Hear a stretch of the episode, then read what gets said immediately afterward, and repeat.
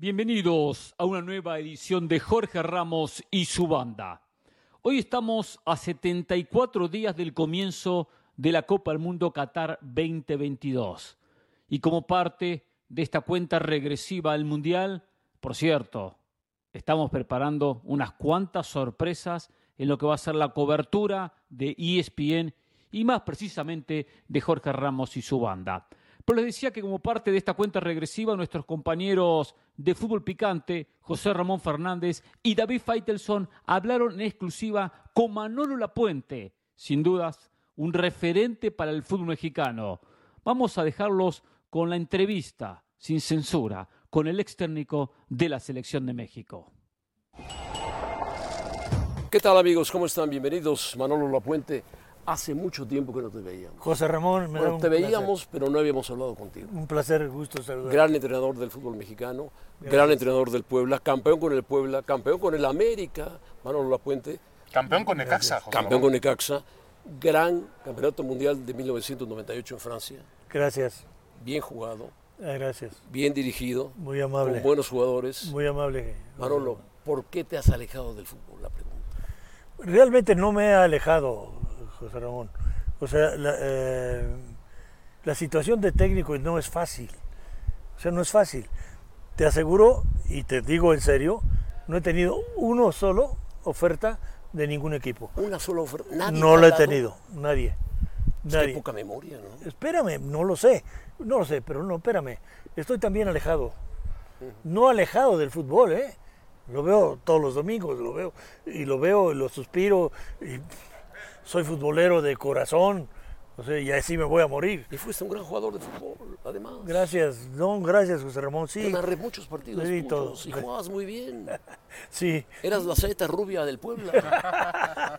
di todo, di todo por el equipo, di todo por el Puebla, di todo por el Necaxa, y en los equipos que estuve, inclusive en el Monterrey, cuando al final llegué, en mi carrera, di todo lo que pude, hice lo que pude, y en fin, me entregué al fútbol, sin duda, y todavía. Todavía. Ahora, don Manolo, este, yo entiendo, entiendo muy bien eh, que a lo mejor usted esté retirado o no sé, o ya no quiera volver a ser entrenador, pero ¿por qué el fútbol mexicano no aprovecha la experiencia, la sabiduría de, de un hombre, José Ramón? A lo mejor tú has visto más fútbol que yo, José Ramón, pero yo pongo a la puente al nivel de Nacho Treyes. Sí, En claro. esos niveles. Es su en- discípulo. Gracias. de Nacho No, por supuesto. El Por mejor supuesto. discípulo de Nacho uno de los. Gracias. grandes, grandes maestros que ha tenido nuestro fútbol. Por El- supuesto. El, el fútbol mexicano es lo que es hoy gracias a un personaje, entre otros, como Manolo Lapuente. Muy amable. ¿Por qué no lo han aprovechado, don Manolo, para dirigir selecciones nacionales, Porque para ser un en asesor? México todo se olvida. Todo se olvida, lamentablemente. No hay recuerdo, no hay memoria. No hay memoria eh, ni tampoco reconocimiento. O sea, Cierto. pero eso no es mi problema. El problema es de los que están en la federación. Que también algunos son amigos míos, inclusive. Pero, pero no, no ha habido ningún mensaje, ningún nada. Y este, estoy no alejado del fútbol. Nunca lo he dejado, ni lo dejaré nunca. Mis hijos lo saben y mis nietos lo saben, desde luego. Y seguiré siendo futbolista a morir siempre, toda la vida. O sea. Si alguien si mañana se acerca a ti y te dice, Manolo, aquí está el equipo, tal equipo. A ver, depende. Depende de qué equipo. No, ¿no? depende a quién vamos a traer. Ah. ¿Puedo escogerlos yo o no? Es que ese es el problema serio en el fútbol. ¿Quién escoge a los jugadores? Debe ser el técnico. Obviamente, de la directiva primero. Estás- si estás de acuerdo conmigo, yo escojo mis jugadores. Que espérame tantito, no se trata de que sean más caros o más baratos. Entiéndeme. Te voy a dar una lista de jugadores que quiero que tener el equipo, si te importa. Eso es lo que hay que decirle normalmente a la directiva. Y entonces la directiva dirá, "Espé- espérate, pues, pues, a quién quieres. No, no, no, no, no. No quiero a Pelé, no quiero a Garrincha, no quiero a Di. No, no, no, no, espérate. Pero sí quiero jugadores de, de buena importancia. Que rindan. Que rindan. Claro. ¿Qué quieren ustedes? Ser campeones. Ah, bueno.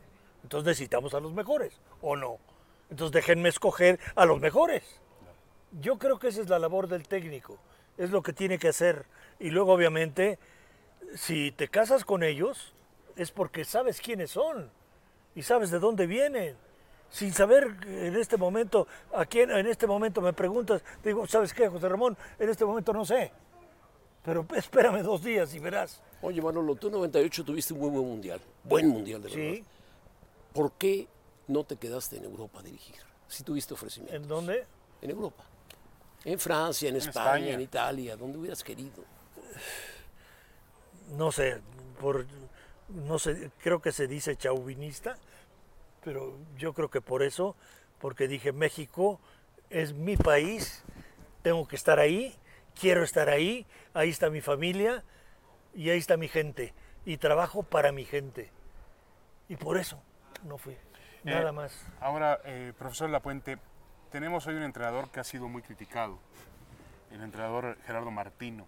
¿Qué Sí. opina Lapuente de la gestión de Martino en México? No me atrevo. Y no me atrevo porque Martino es un excelente técnico, ¿correcto? Si haga bien o mal para la selección, tampoco es mi problema en este momento. Vamos a ver, si ya está aquí, pues hay que darle oportunidad y fuerza. Hay que, hay que alimentarlo de deseos. O sea, que le vaya bien. O sea, ya está él. Ya lo llamaron por qué circunstancias, no sé. ¿Ya calificó? Yo hubiera, claro, Bueno. ya. Entonces, ¿por qué no?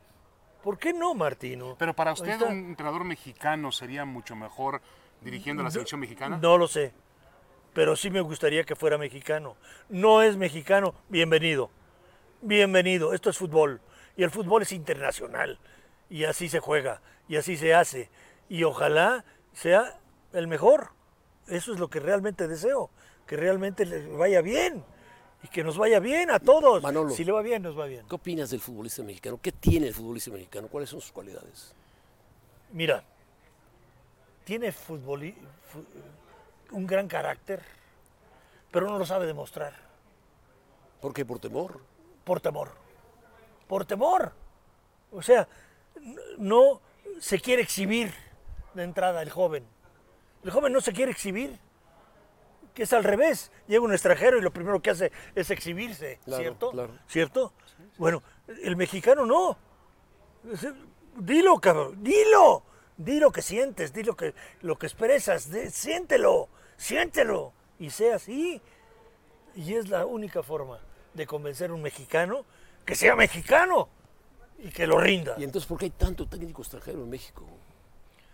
Y tanto Yo creo también, que, mira, tantos es también. por chauvinistas. O sea, que, hay, te- que haya técnicos extranjeros no me preocupa, al contrario, me ocupa, está bien. Pero hay que tener calma.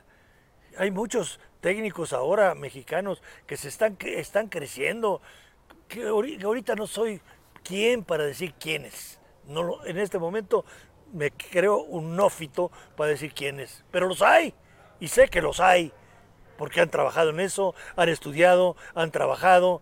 ¿Y por qué no dar esa oportunidad al técnico mexicano? Entonces, por favor, eso Bueno, es todo. Que no soy suyos, ¿eh? chauvinista, ¿eh? No, al Profesor, contrario. Hay varios alumnos suyos que están esperando una oportunidad. Gente que aprendió de la puente. Claro, de la escuela que La está, y Puentista. que está- de la escuela de la puentista que existe en el fútbol mexicano. Ahora, eh, profesor, ¿usted cree la gente tiene un, un panorama realmente muy devastador para el Mundial? Por lo que hemos visto cómo ha jugado la selección mexicana. ¿Puede ser un Mundial diferente? ¿Quién está en la selección mexicana? ¿Quién está en la selección Sí. mexicana? Los jugadores No, mexicanos. no, arriba. El Gerardo Martino. Sí. Arriba, ¿Y abajo? Los futbolistas. Pero bueno, hasta arriba.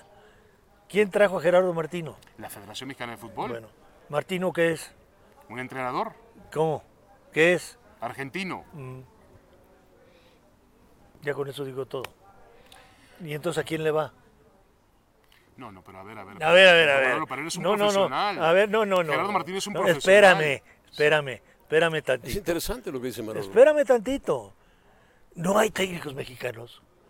Yo no estoy hablando de Gerardo Martino mal, hombre. Es un gran técnico. Lo sé, lo conozco y sé su carrera. Lo sé. Pero no hay técnicos mexicanos. Ya no hay. Digo, pero díganme ustedes que ustedes saben mejor que yo. No está. Ya no hay. Miguel Herrera, por supuesto. Digo, ¿hay o no hay? Sigue ¿Sí o no? Ahora está. ¿Sí o no? Sí, sí, sí hay. sí Entonces, ¿para qué queremos un extranjero en nuestra selección? No se vale. Yo digo, no se vale. Con todo el respeto del mundo para los extranjeros. No soy chauvinista, ni lo seré nunca. pero la selección mexicana la debe llevar un mexicano. Sí, es como Brasil. ¿Has visto algún extranjero dirigir a la selección de No, Brasil? nunca. Argentina. A ver, Nunca. Pero está hablando de a potencias ver, mundiales, ¿eh? y son de los países que más tenemos.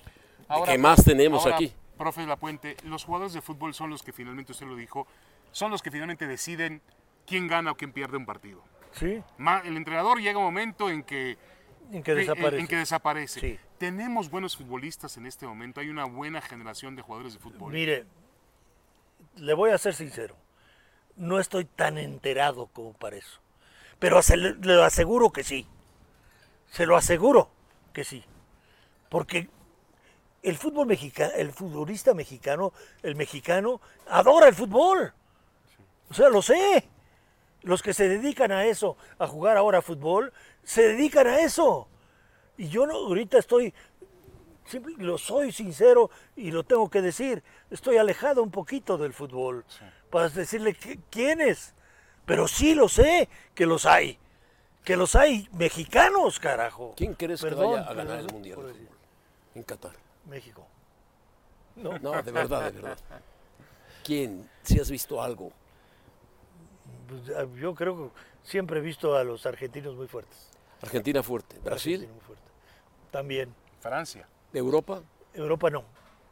Yo veo más fuerte a los argentinos y a los brasileños. ¿Pero tú crees que lleguen a la final argentinos y brasileños? Difícilmente. No, no, difícilmente. Dif- Pero Uno de ellos puede puede llegar, llegar. uno de ellos Uno puede, ellos llegar. puede llegar. Y se enfrentarán A Francia, a posiblemente, Francia, a Inglaterra, a, Ita- a Claro, España, claro, ahí va. a Portugal. Sobre todo In- Inglaterra y España son los que más me convencen que pueden llegar más lejos. Y entonces Inglaterra no ganó una Copa del Mundo desde así es. 1966. Y están, están peleados con eso, ¿eh? Están peleados con eso. sí. Así es. No había bar en aquel entonces. No, ya va. Profe La Puente, el tema ese del famoso quinto partido, que es algo que se ha creado hasta como una leyenda urbana y de que no llegan. Yo, yo creo ya se que- jugó ese partido. Estoy de acuerdo, pero yo creo que es finalmente de En sensaciones. Nuevo León se jugó. Para México, más que llegar a una posición, es sensaciones. A mí el Mundial de 98, por ejemplo, el Mundial de 98 con Manuel Lapuente, el Mundial del 2014 con Miguel Herrera, me dejó buenas sensaciones. La selección mexicana Sí. compitió. Sí. Eso es lo que busca México en un Mundial, competir. Sí. O sea, más que ganar Espérame. una posición. Con todo respeto te digo esto. Es ganar. Y si no ganas, fracasas. Y no gané, fracasé. Punto. Porque mi idea era ganar. Que esa es la idea. Pero Sí, usted no fracasó. no, no, espérame. Usted no fracasó, No le, jugó gané. al- le jugó al tú por tú a Pero no gané, pero no gané. Pero eso es suficiente Pero para no un país gané. como México. Era una potencia Alemania. No, pero no gané. No ¿Por qué no ganaste? ¿Hubo algún error? Tuve que haber tenido alguno. No me atrevo. No me atrevo ¿El a de decir. Lara y Claudio Suárez? ¿Eh? ¿Perdón? ¿El de Lara y Claudio Suárez fue un error tuyo? No, no, no. No. No, hombre, no. Son los dos enormes jugadores. Pero, ¿Qué pasó? José Ramón, no es fácil. Yo estoy de acuerdo. Entiéndeme. Los delanteros alemanes Klinsmann y Vierjo nos, nos metieron goles. Bueno, bueno, eran. Y jugó bien. México. Sí. Y Luis Hernández estuvo claro, segundo. Claro. ¿Te acuerdas? Pero yo me fui Claro que, jugó lo, un gran claro que partido. lo tuvimos ahí, carajo. Pero yo me fui contento esa No me noche, digas esa tarde eso. del estadio me fui contento porque la selección mexicana le compitió al tú por tú Mira. a una potencia mundial. Te voy a explicar. Yo salí contento por la forma en que mis jugadores disputaron el partido. Pero si no entiendes que un partido pierdes o ganas, ¿sabes qué es? Retírate, cabrón. Perdóname, No, perdóname. no, no, no, está bien, está perdóname, bien. sí, si no entiendes que el fútbol es así, entonces a veces pierdes y a veces ganas.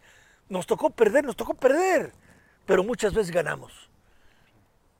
Cuando fuimos a Sudamérica Sí, sí, sí. y nos fue a todo dar, y nos fue bien, Nos fue y bien, sí. ganamos. en la Sí. Copa América. Y- Correcto. Sí. Ahora, don Manuel, usted tenía jugadores de mucha personalidad. Por Sí. ejemplo, Cuauhtémoc Blanco Sí, es un futbolista que, que marcaba diferencia en la selección. correcto. ¿Por qué no salen más jugadores como Cuauhtémoc Blanco? No Nos cuesta sé. mucho trabajo. Mira, te voy a ser sincero. Me he alejado mucho del fútbol. No sé por conciencia, por sapiencia o por lo que tú quieras. Pero la verdad es que me he alejado mucho. O sea, no te sé decir. Jugadores como Cuauhtémoc son pocos, no hay. O sea, está, está, está, está, está difícil Pero aquí decirlo. recuerdas, García Aspe era un gran jugador. García Aspe, por supuesto que sí. Pablo Larios era un gran Pablo jugador. Larios es un gran jugador, un portero. Luis Hernández también. Luis Hernández también. No, Peláez era un me jugador acuerdo que de todos. cumplía. Claudio Suárez era muy buen central. De todos. Bueno, me estás hablando de jugadores que fueron, Que fueron, claro. lo que son. No, no son. Y los que son, no, me- no- no- no sé. Los que son, hay jugadores, pero no. Puede ser. No de la ¿De calidad. esa calidad? No, no, no los hay. No, Ah, los hay. bueno, no lo sé, José. Ahora, don algunos que fútbol juegan en mexicano- Europa, pero, Sí.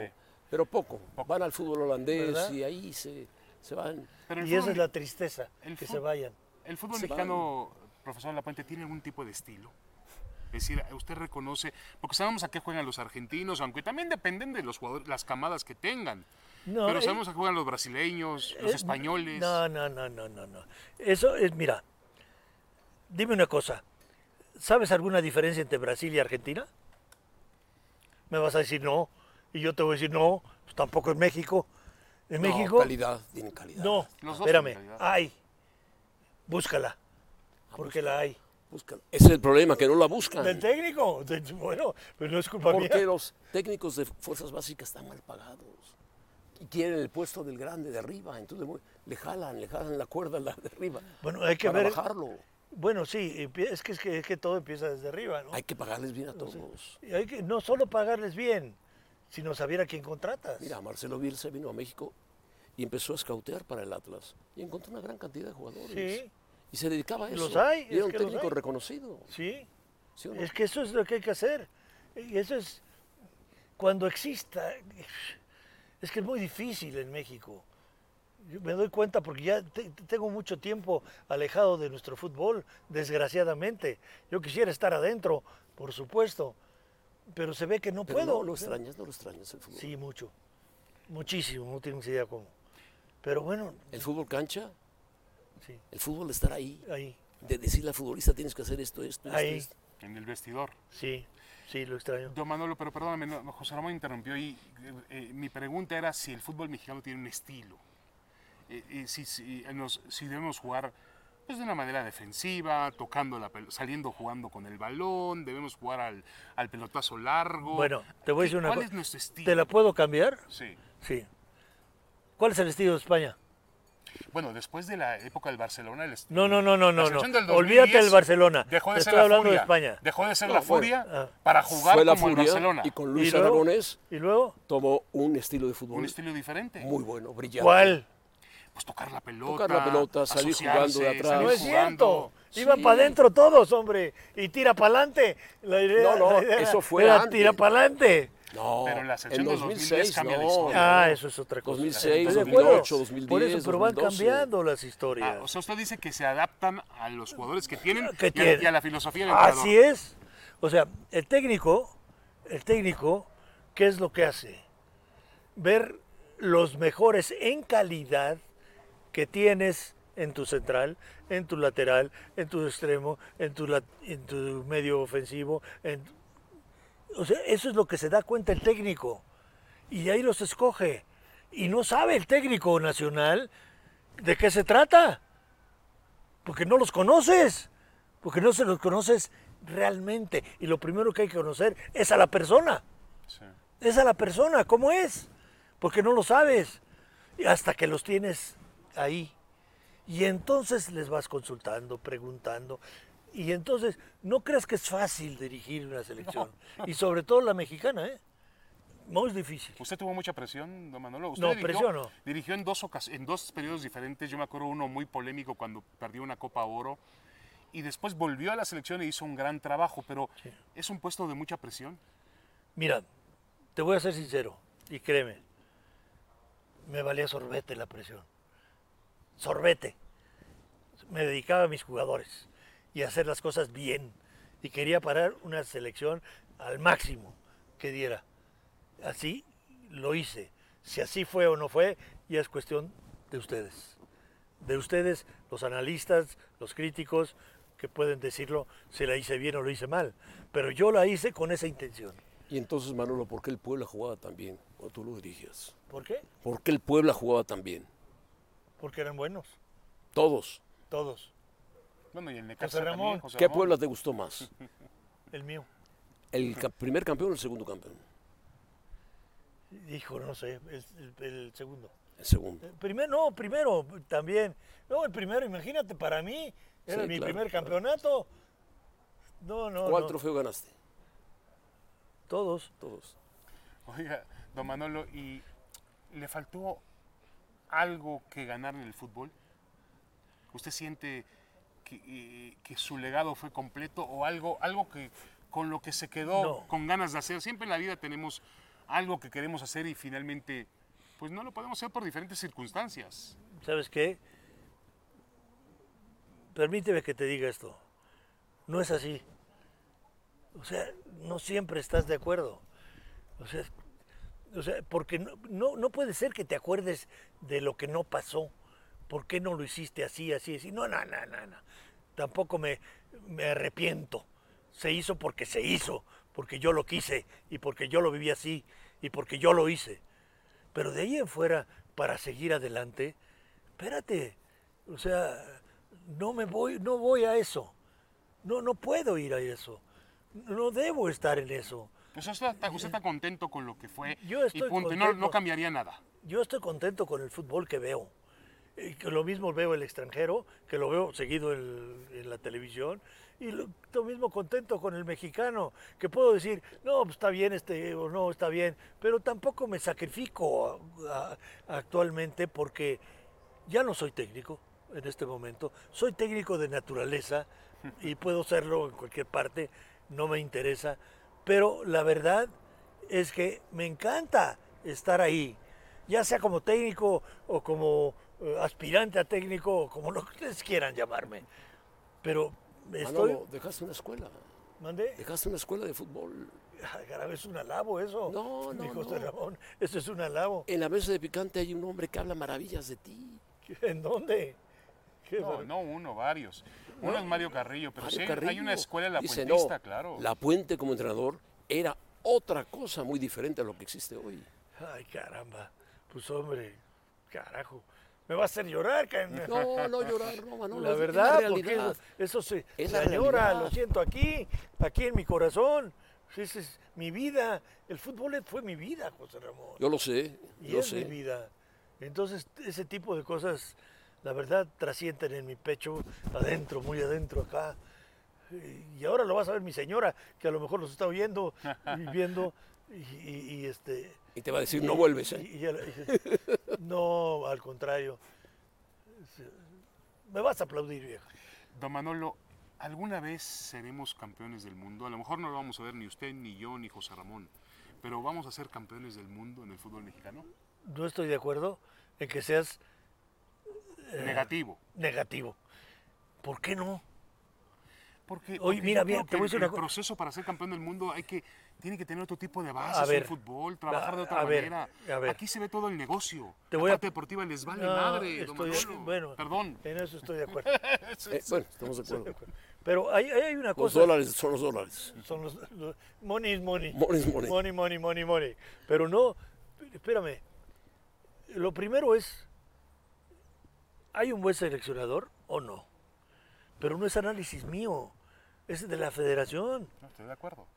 Es de la federación que Pero se tú dedica crees a que los de la federación conocen de fútbol, realmente. No, so- conocen de Eso no lo puedo decir, José No, Ramón. pero Yo no sé que no lo puedes decir, pero O sea, nosotros sí lo respeto, podemos decir. John de Luisa es un tipo, puede ser un gran ejecutivo del fútbol, Sí. un hombre que vende sí muy es, bien, sí un es. gran comerci- comerci- comercializador, perfecto, pero no sabe de fútbol. No es lo que- sé. No, es que, no, no, yo Pero sí dime creo una que no cosa. Sí, de que la. Reola es un político que Es llegó. que dime una cosa, ¿quién tiene capacidad para decir quién es el que sabe de fútbol y un quién no? técnico, gente que esté, Bueno, usted que sabe sean de técnicos. fútbol. Usted sabe de fútbol, José Ramón y yo Gracias a Dios. no sabemos de fútbol. El que sabe de fútbol no, es usted. Formar jugadores, que tengan cuatro o cinco técnicos, un panel, que formen jugadores que digan, estos son los jugadores que van a jugar por Sí, México. y eso es una buena idea. Napuente, Ferretti, Mejía Barón, ese tipo de técnicos que han dirigido selecciones nacionales. Sí, sí, sí, bueno, eso me llenaría mucho de satisfacción poder hacerlo, poder lograrlo, ¿verdad? Y, y unirme a ellos, que son gran grandes técnicos, fueron, ¿verdad? Y por qué no hacerlo otra vez? Y además con mayores conocimientos, si quieren. Entonces, pero hay muchas cosas por qué pasar, José Ramón. La vida privada es una de ellas. que hay que tener mucho cuidado con eso, porque es lo más importante en la vida de cada uno. Pero tú has sido feliz en la vida privada. Yo sí, gracias a Dios. Sí, Tienes gracias. nietos, tienes hijos, la Además lo vemos físicamente muy bien, muy Gracias, lúcido, muy amable. eh, muy despierto. Y de mis ver- hijos también, gracias a Dios. Tengo 11, nada más. 11. Ah, ¿verdad? ¿Y nietos? No, 11 nietos. 11 nietos. Y no, sí, o sea, 12 ya tiene un nietos. equipo de fútbol, don Manolo. Sí, correcto. Juegan no, porque tiene nietas, defensiva. tiene nietas también. Normalmente También pueden jugar defensivos. fútbol las nietas, no pasa Ah, nada, también. José Ramón. Y juegan, ¿eh? Juegan. Juegan Juegan también. Me da gusto, me da gusto, bien. Manolo. Sí, Yo te bien. veo muy bien, Gracias, José. te veo muy bien, de verdad. Muy amable. No, Igualmente, no, José. perfectamente te veo. Yo creo que Gracias. Lapuente no se ha dado cuenta del verdadero impacto que ha significado. El legado que dejó. El No, legado que dejó. muy amable, algún día, espero que algún día se dé usted cuenta de ello, don Manolo. No, espérame tantito. Me mandan una pregunta para El ti, único. Manolo. Espérame, espérame. Déjame que me Yo no sé quién la hizo. Ramón. El los únicos que me han dado ese impacto, son, eh, soy de ustedes. Ha sido por ti, José Ramón. Y ha sido cierto lo que te estoy diciendo. Gracias. Estoy infinitamente agradecido contigo toda la vida. Y lo estaré. Bueno, eso yo sé ¿Eso que... no sirve o qué? Sí, muchísimo, Manolo. Viniendo de ti, ¿qué le falta a México para ser potencia? ¿Para hacer qué? Potencia. ¿Qué le falta? Yo no sé. ¿Por qué un país tan chiquito como Uruguay saca a esos jugadores? Te voy, yo no sé. A lo mejor al técnico no le han dado las facilidades para que haga lo que él quiere. ¿Me explico? Sí, sí, sí. Tú sí. llegas, tú llegas a Argentina y el técnico manda. El técnico manda, ¿eh? O sea, llego yo como técnico y voy a hacer lo que yo creo que debe ser. Y voy a seleccionar a los que yo quiero seleccionar. Y eso no sé si pase en México. No, no pasa, Antes no pasa, no pasa. ¿Verdad que no? No pasa. Ahí está. No, no, no pasa. Porque es una selección que tiene muchos compromisos eh, Hay, comerciales. hay intereses personales. Y el técnico Ah, Manuel Lapuente ah. puede decir, oiga, vamos a hacer una gira por Europa. No, tienes que ir a jugar a Estados Unidos algún partido de esos contra una selección. Tiene, oiga, Manuel Lapuente puede decir, vámonos a Sudamérica. No, fíjese No, que espérame, espérame. CONCACAF. Pero espérame, en vez de este jugador quiero a este. Ah, no, No, no, no. se puede. No se puede. No, no, no, no, no. Eso no puede ser. El técnico de cualquier equipo del mundo, del mejor equipo, los escoge el técnico. Y él decide. Y Si tú fueras el técnico de México, ¿llevarías al Chicharito? No me digas eso. No lo sé. Estoy fuera, José Ramón. No seas así. puso contra no las seas- cuerdas, José No Ramón, seas sí. ingrato, José Ramón. No seas ingrato. Manolo. Es el goleador de la selección nacional. Ya lo sé. Está alejado por problemas que no sabemos. Sabemos, pero no, no debemos Pero- darlos a conocer. Lo primero que hago es platicar con él. Ah, eso sí es importante. Hablar con él. Dialogar con él. Es que es lo primero. Si no hablas con tus jugadores, estás perdido. Si no sabes a quién tratas, ¿por qué vas a seleccionar? Lo, lo traigo, hablo con él, platico con él mucho, mucho, muy a fondo, profundamente. ¿Y por qué? De ¿Y todo, por de su vida, de sus problemas sociales, Claro. problemas ¿Y por familiares, qué- por de qué qui- todo. ¿Quieres estar aquí? Pues, no, no, si dudas estás fuera. Correcto. ¿Tú- ¿Y por qué quieres estar aquí? No, pues que es que quiero presentar a México. ¿Está- ¿De veras quieres eso? ¿De veras representar a México? Como sea. Como... Ah, entonces vamos alimentándonos los dos. Ya estoy de acuerdo contigo. Ahí vamos. Pero si yo no hablo con los jugadores que selecciono, estoy perdido. Estoy perdido. No, yo siempre lo hice. Siempre, siempre, en todas mis elecciones. A cada uno de ellos hablaba con ellos y les decía, de esto se trata así, así, así. Y ya primero es tu selección. No hay equipo, no hay nada, es tu selección. ¿Estás de acuerdo? ¿O no? ¿Sabes qué representas? A México. ¿Estás de acuerdo? ¿Quieres representar a México? No. ¿Quieres o no quieres? Pues más claro le quedó a Cruz Azul esto, ¿no? Debe quedarle clarísimo No, que hay técnicos. A todo mundo. A todo mundo. experimentados. No, no, yo creo que eh, yo lamento mucho que el fútbol mexicano siempre tenga... eh, A ver, eh, yo siento que se desperdician la sabiduría de grandes, grandes personajes que podían ayudarnos hoy en día. Se desperdició mucho tiempo Se Nacho desperdició lamentablemente eso, pero yo quiero agradecerle a Manuel Lapuente Gracias. porque hemos aprendido muchísimo de él. No, hombre, Lo hemos admirado, sin duda alguna, José Ramón, Y eso que no lo viste jugar fútbol. ¿eh? No, a mí me tocó verlo jugar Qué fútbol. bárbaro, cómo Gracias. jugaba el fútbol. Gracias. Pero he- ya he se me acabaron las piernas. Pero cómo jugaba el fútbol. Gracias, gracias, José Ramón. Hacía goles. Con- claro que hacía goles, fue campeón de goleo. Me gustaba. Y jugaba muy bien, técnicamente era superdotado. Un día le metió tres goles al América, que yo festejé fantásticamente y que resulta que repitieron el partido y volvió a ganar el Puebla. Y, y volvimos a ganar. Así es. Don Manolo, muchísimas gracias. Muchas gracias a ustedes. Es un honor para mí estar con esta gente, como ustedes. Muy amable. Muchas Manolo, gracias. muchas gracias. La verdad. Ustedes. Sin dudas, la selección mexicana lo tiene muy difícil en el Mundial. Y ahí estaremos nosotros con una cobertura especial desde Qatar, con todo el debate, con todo el análisis, con toda la opinión, con todas las entrevistas, al estilo ESPN. Por ahora hacemos una pausa, pero no se muevan, que ya venimos con mucho más aquí en Jorge Ramos y su banda.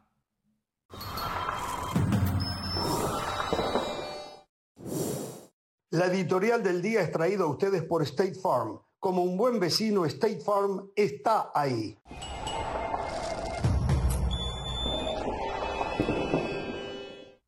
Continuamos en Jorge Ramos y su banda.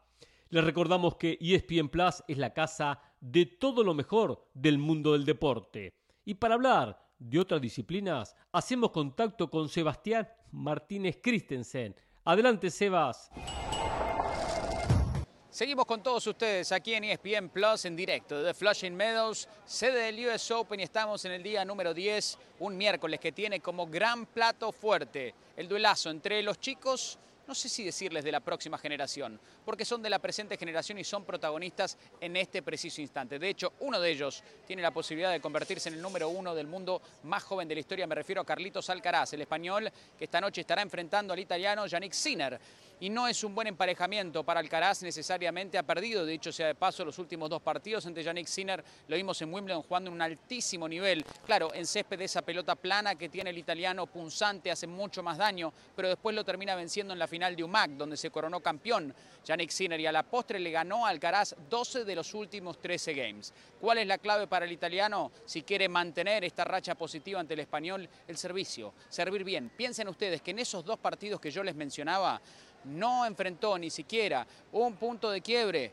en 33 games de saques. Es una absoluta barbaridad. Nunca le pudo quebrar en 33 games de saques a Yannick Sinner y eso hace toda la diferencia del mundo. A la postre después damos vuelta a la página y pensamos en Alcaraz. Él tenía que superar una prueba mental cuando se enteró que el número uno está a su alcance. Eso genera un estrés extra, por más de que nos diga lo contrario. Tuvo que batallar más de la cuenta ante Maren Cilic, eso está claro, y sin embargo, de piernas está fresco. Alcaraz es una especie de camaleón del tenis, que puede pasar de defensa-ataque y de ataque-defensa en un abrir y cerrar de ojos. Y ciertamente eso lo hace muy versátil. Pero ante Sinner particularmente tiene que estar a la ofensiva. Si él permite y se quiere poner a defender, Sinner lo puede pasar en velocidad porque juega encima de la línea, se tira encima de la bola como lo hizo Marin Cilic por momentos. Alcaraz tiene que salir a ser agresivo desde entrada y tratar de mandar con sus golpes el servicio y el momento, el lugar donde él devolvía el saque también fueron puntos de énfasis en el partido pasado, puntos a corregir de cara a lo que se viene esta noche. Un partido genuinamente de los mejores que nos puede dar el circuito el día de hoy y estará de primera plana aquí en el Estadio Arturage esta noche en el US Open. Ya lo saben, la cobertura más completa del US Open usted la puede encontrar a través de las distintas plataformas de ESPN. Ahora rezamos con ustedes a Jorge Ramos y su.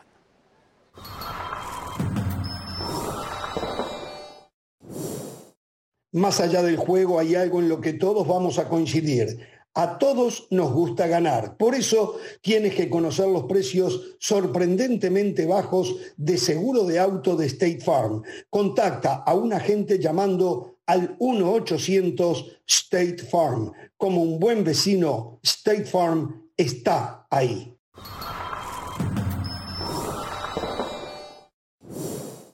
Seguimos en Jorge Ramos y su banda. Y ahora es momento de hacer contacto hasta Monterrey con nuestro compañero Héctor Tello, que nos tiene todas las novedades de Rayados, el conjunto de Bucetich que anoche le ganó a la máquina cementera tres goles contra dos. Gerardo Martino dejó la ciudad de Monterrey después de siete días acá en la Sultana del Norte. El seleccionador nacional sostuvo algunas eh, reuniones con seleccionados de los equipos eh, regios, pero el tema puntual del Tata acá en Monterrey, lo que lo trajo es esa inquietud que tenía por el estado de salud de Rogelio Funes Mori, que está próximo a reaparecer. Sería ante los rojinegros del Atlas que reaparezca después de una lesión que lo mantuvo eh, al menos seis jornadas fuera de actividad y que bueno, ahora pues eh, tendrá este seguimiento el Tata de cómo se comporta en este cierre del torneo y evidentemente en la liguilla Monterrey es el superlíder del certamen y eh, el Meji es de los delanteros que tiene ahí en su cabeza para competirle un lugar a Raúl Jiménez que podemos ponerlo como la opción uno en el eje de ataque y de ahí la disputa que tiene con Henry Martín y con Santi Jiménez. El Tata tiene poco más de 15 días para preparar los partidos ante Perú el día 24 y contra Colombia el día 27 de este mes. En la ciudad de Monterrey, Héctor Tello, ESPN. Gracias, Héctor. Sin dudas, la selección mexicana lo tiene muy difícil en el Mundial. Y ahí estaremos nosotros con una cobertura especial desde Qatar, con todo el debate, con todo el análisis, con toda la opinión, con todas las entrevistas, al estilo ESPN. Por ahora hacemos una pausa, pero no se muevan, que ya venimos con mucho más aquí en Jorge Ramos y su banda.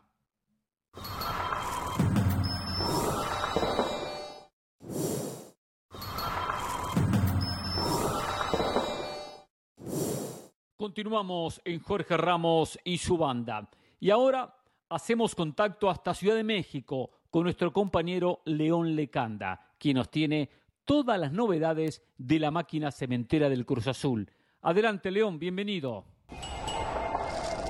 Muchas gracias, Hernán. Fuerte abrazo a todos en el estudio Jorge Ramos y su banda. Bueno, qué decir de Cruz Azul. Un equipo que no la ha visto este torneo, que no tuvo un buen desempeño con Diego Aguirre, que no lo ha tenido del todo con Raúl El Potro Gutiérrez, si bien ha habido una mejoría con el entrenador interino de la máquina.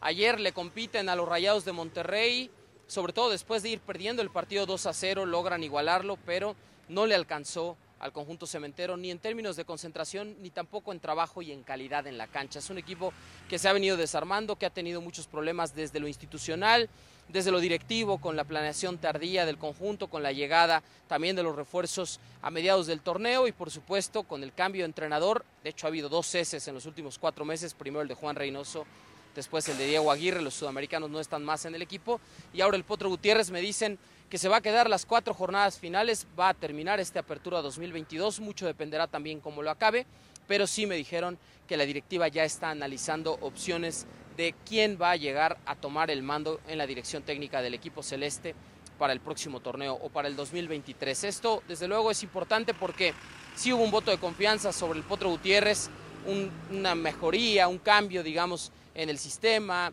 en la disposición de los jugadores, en los resultados, por supuesto, en un equipo que se ha comido hasta el momento 31 goles en 13 partidos.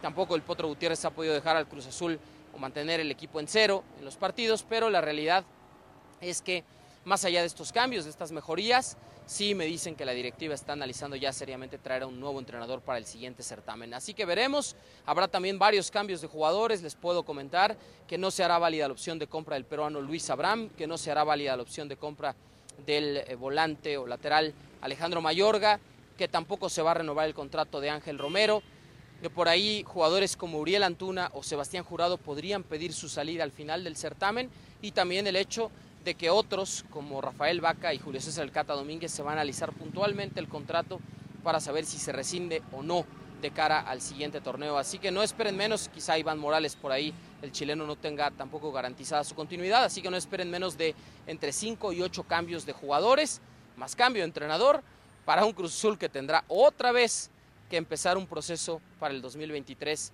totalmente nuevo. Ojo, situación de Rodolfo Rotondi, lo van a evaluar hoy. Espera Cruz Azul que no sea una mala noticia, espera que no sea un desgarre en el muslo, porque si lo es, otro de los jugadores que mejor ha rendido en el torneo se perdería lo que resta del certamen, si es que es una lesión de desgarre y lo hace perderse de tres a cuatro semanas. Un abrazo fuerte, esperemos que no, ¿verdad? Rotondi le van a hacer estudios, les mando un abrazo grande en el estudio Jorge Ramos y su banda. Gracias, León. Les recordamos que para toda la información del fútbol mexicano pueden ir a nuestra página de espndeportes.com, donde pueden encontrar todas las novedades y análisis de lo que pasa en la Liga MX. Por ahora, hacemos una pausa, pero no se muevan, que ya venimos con mucho más aquí en Jorge Ramos y su banda.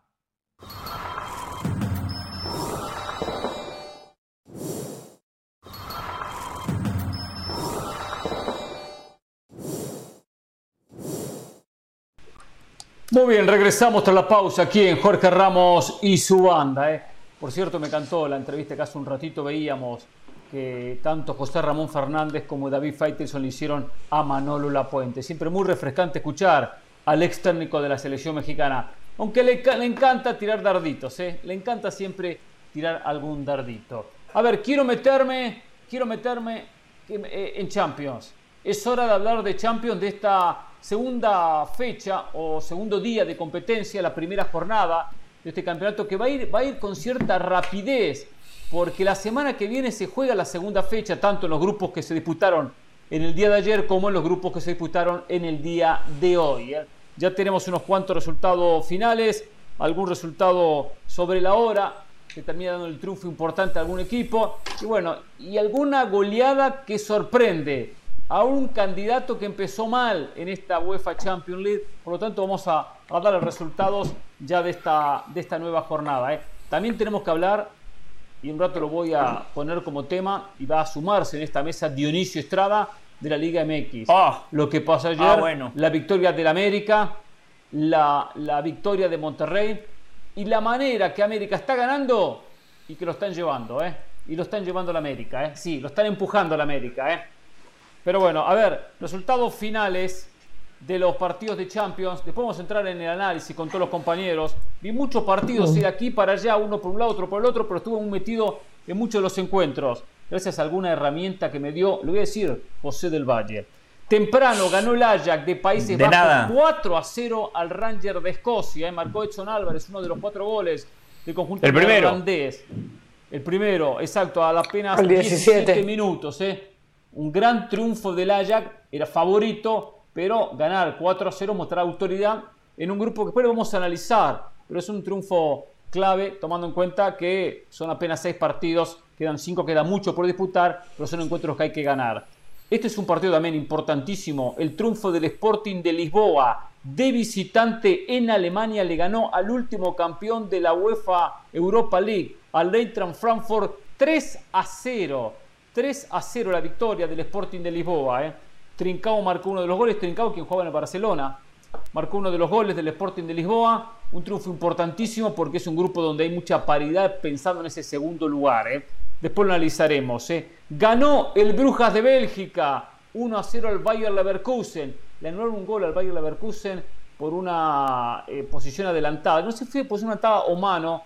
Eh, cuando sobre el final empate el conjunto Teutón fueron al bar, recurren a la, a la tecnología y le anulan el empate. Triunfo importante para el conjunto belga este 1 a 0. No hay que decirlo, hay equipos donde sabemos que no tienen chance de meterse en octavos de final, mucho menos de ganar la Champions. Pero para ellos, como el Bruja de Bélgica, es importante el, el tercer lugar. El tercero de cada grupo va a la Europa League, el cuarto queda eliminado. Ganó el Bayern Múnich, tremenda victoria, eh, hay que hablar de este partido. eh. Le ganó al Inter en Italia 2 a 0. Gran triunfo para el Bayern y a su vez eh, una victoria que le sirve al propio equipo del Barcelona. Un este resultado sorprende, sorprende. Ganó el Napoli 4 a 1 al Liverpool. Sí, a uno de los candidatos le ganó 4 a 1 y encima el Napoli terminó errando un penal. Marcó Gio Simeone que entró eh, y a los pocos minutos terminó marcando uno de los goles del conjunto El tercero. de eh, Spalletti, el tercero, exactamente. eh. Otro resultado ya final de esta Champions, ganó el Tottenham con dos goles de cabeza de Richarlison sobre el final. El brasileño le costaba, eh, no podía sacar diferencias y le termina ganando al Marsella dos goles contra cero. Ganó el Barcelona 5 a 1 al Victoria Pilsen, goleada del conjunto de Xavi con alguna jugada clave en el partido. Quizás a la larga después no terminaba cambiando la- el resultado final que seguramente lo iba a ganar Barcelona. Pero de una, un penal con roja en contra del Barcelona a un bar que cambia la decisión del árbitro y termina en una amarilla para el equipo del Victoria Pilsen, para el delantero. Y el Atlético Madrid con gol de Hermoso. Tengo por ahora no final, ¿eh? le está ganando 1 a 0 No, al no. Porto. ¿eh? Y penal No para el. Porto. Penal para pe- el Porto. Penal para el Porto al minuto 95. El, el gol de Mario Hermoso había sido el minuto 92. El propio Hermoso, con una mano, comete penal al 95, así que ese partido se va a definir ahora con el, con el penal a favor del Porto. Oh, perfecto, bueno, estaremos atentos. A ver, José, ¿qué, par- qué partido se concentró? Voy a dejar que usted elija en un partido, lo vamos a analizar, analizar un poco el grupo y así pasamos de, de partido a partido porque ha habido muchas historias muy buenas en esta primera fecha de Champions. ¿eh? ¿Qué partido eh, eligió como partido de cabecera, José? Yo sé que no era el partido más atractivo, empató el Porto de penal, lo que decía Andrés ahí, empató el Porto. Yo sé Oh. que no es el partido más atractivo, pero yo me enfoqué en el del Barcelona, Hernán, porque yo tengo eh, clara eh, la audiencia, yo sé lo que a la gente le importa, yo soy el periodista de la gente, yo estoy en contacto con la gente, Hernán, la gente estaba viendo al Barcelona. Me concentré en ese partido y la verdad que un Barcelona duditativo en los primeros minutos, cometiendo errores en defensa, lo cual es lógico. Eh, de la línea de cuatro nada más estaba jugando un titular. En el medio campo nada más estaba jugando un titular. Y arriba por lo menos sí mantuvo a Dembélé y a Lewandowski. Ante tantos cambios, era lógico no esperar un colectivo totalmente engranado. De igual manera, el Barcelona era superior. Jugaba en cancha enemiga. Lo único que le reclamo es eso, ¿no? Algunas distracciones en defensa. Hay que darle crédito a Xavi Hernández, al técnico, porque claramente se nota que trabaja la pelota parada. El fin de semana, en la victoria del Barça 3 a 0 ante el Sevilla, Cundé de cabeza termina habilitando a Eric García. El primer gol de hoy es Cundé de cabeza habilitando a Kessie. No es coincidencia, Hernán Pereira, que en las pelotas paradas siempre buscan a Cundé porque va muy bien por la cancha de arriba. Destacar esta versión de Dembélé, un Dembélé comprometido en la marca, un Dembélé que se tira al piso para recuperar la pelota. Y después, claro, lo que siempre ha tenido calidad, cómo habilita Lewandowski, el pase que le da Ferran Torres, por cierto, un golazo, el de Ferran Torres, un partido que a Xavi Hernández le salió redondo Hernán porque ganó, gustó, goleó, le dio minutos a futbolistas que no venían jugando como Jordi Alba, Piqué que arranca en la parte complementaria, descansó a Robert Lewandowski, está claro que en el fútbol de hoy se paga por goles. Mr. Gol, Mr. Robert Lewandowski, impresionante, tres goles, encendido en la liga, uno de los pichichis de la liga, hoy marca tres goles, partido redondo para el Barça Hernán. Sí, sí, vi el partido, vi bastante el partido. Después del 2 a 0 cambié buscando otro partido porque ya lo notaba que estaba eh, definido independientemente que después descuenta Victoria Pilsen. Solo me sumo a su comentario, estoy de acuerdo. Lo del Barcelona, una buena victoria. Lo de Lewandowski es espectacular. Digo por la, rápida adaptación a este equipo donde ha llegado y marca, marca y marca goles. Solo un par de cositas. A ver, Conde me encanta. Siempre lo dije, es el central que mejor manejo de pelota tiene. Pero ojo con lo siguiente, porque quedó de manifiesto en la jugada polémica del partido. Eh, pierde arriba una pelota muy frontal cuando cabecea, no recuerdo quién fue el delantero del Victoria Pilsen, le gana a él. No es un central con mucha altura, mide 1,78, no, tiene, no supera el 1,80, donde la mayoría de los centrales, mucho más en Europa, tienen un 1,80 más. Y en el duelo pierde, le saca casi una cabeza, y ese es donde el jugador de Victoria Pilsen eh, termina habilitando a Mosquera. Christensen lo agarra a Mosquera de la cintura o le pone las manos en la cintura. En el movimiento Mosquera le da un codazo en el rostro.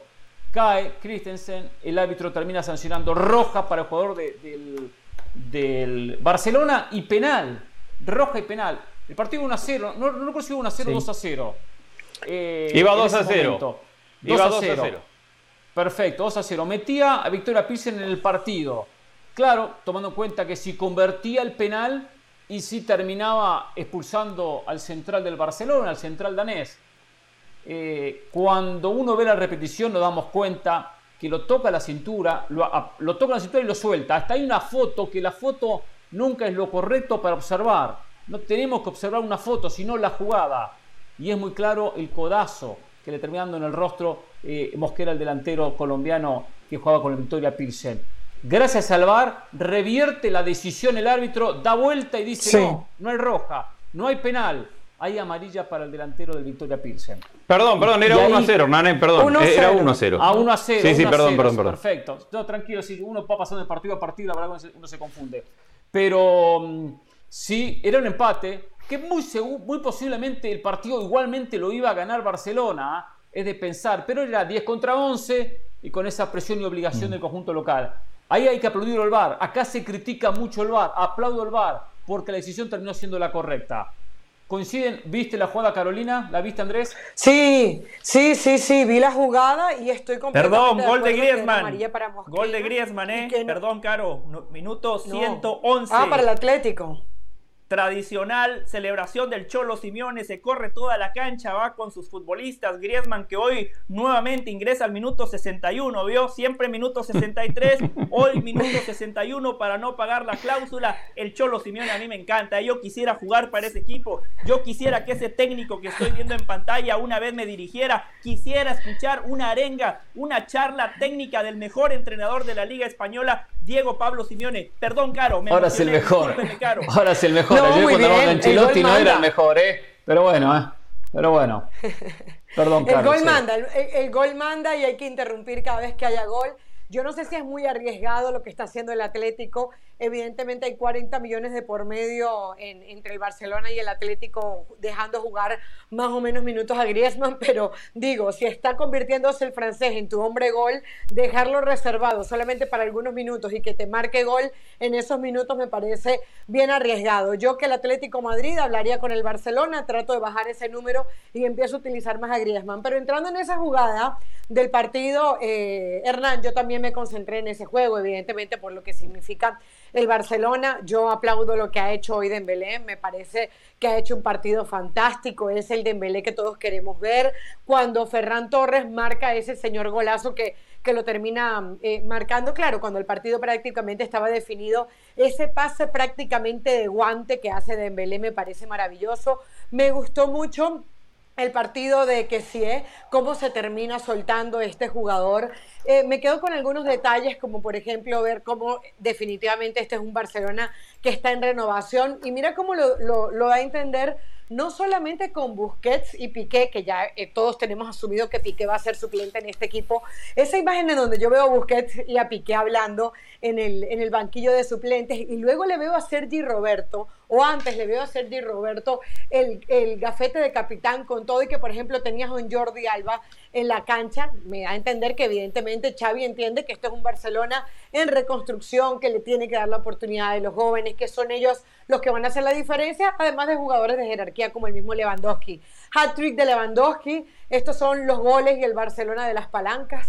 Lo decía el fin de semana pasado en ese partido ante el Sevilla, nuestro compañero Moisés Llorens, cuando decía goles de palanca. Sí, esos son los que está marcando el Barcelona. Y eh, estoy de acuerdo con la jugada que preguntabas, lo de Mosquera. El VAR termina salvando al Barcelona. Se iba a poner complicado el partido para el Barça porque si bien en ese momento en el que el, Victoria Pilsen después marca un gol estaba jugando mejor el Barcelona, eh, sí me parece que evidentemente tener un hombre menos, reajustar lo que estaba funcionando, eh, haber marcado un gol y haberte puesto en el 1-1 podía darle un nerviosismo que este Barcelona no necesitaba. Hizo lo que tenía que hacer, ¿no? Marcar goles, pasarle por encima desde el marcador al Victoria Pilsen, pero pero ahora lo más difícil está por llegar, que es los partidos ante el Inter y ante el Bayern.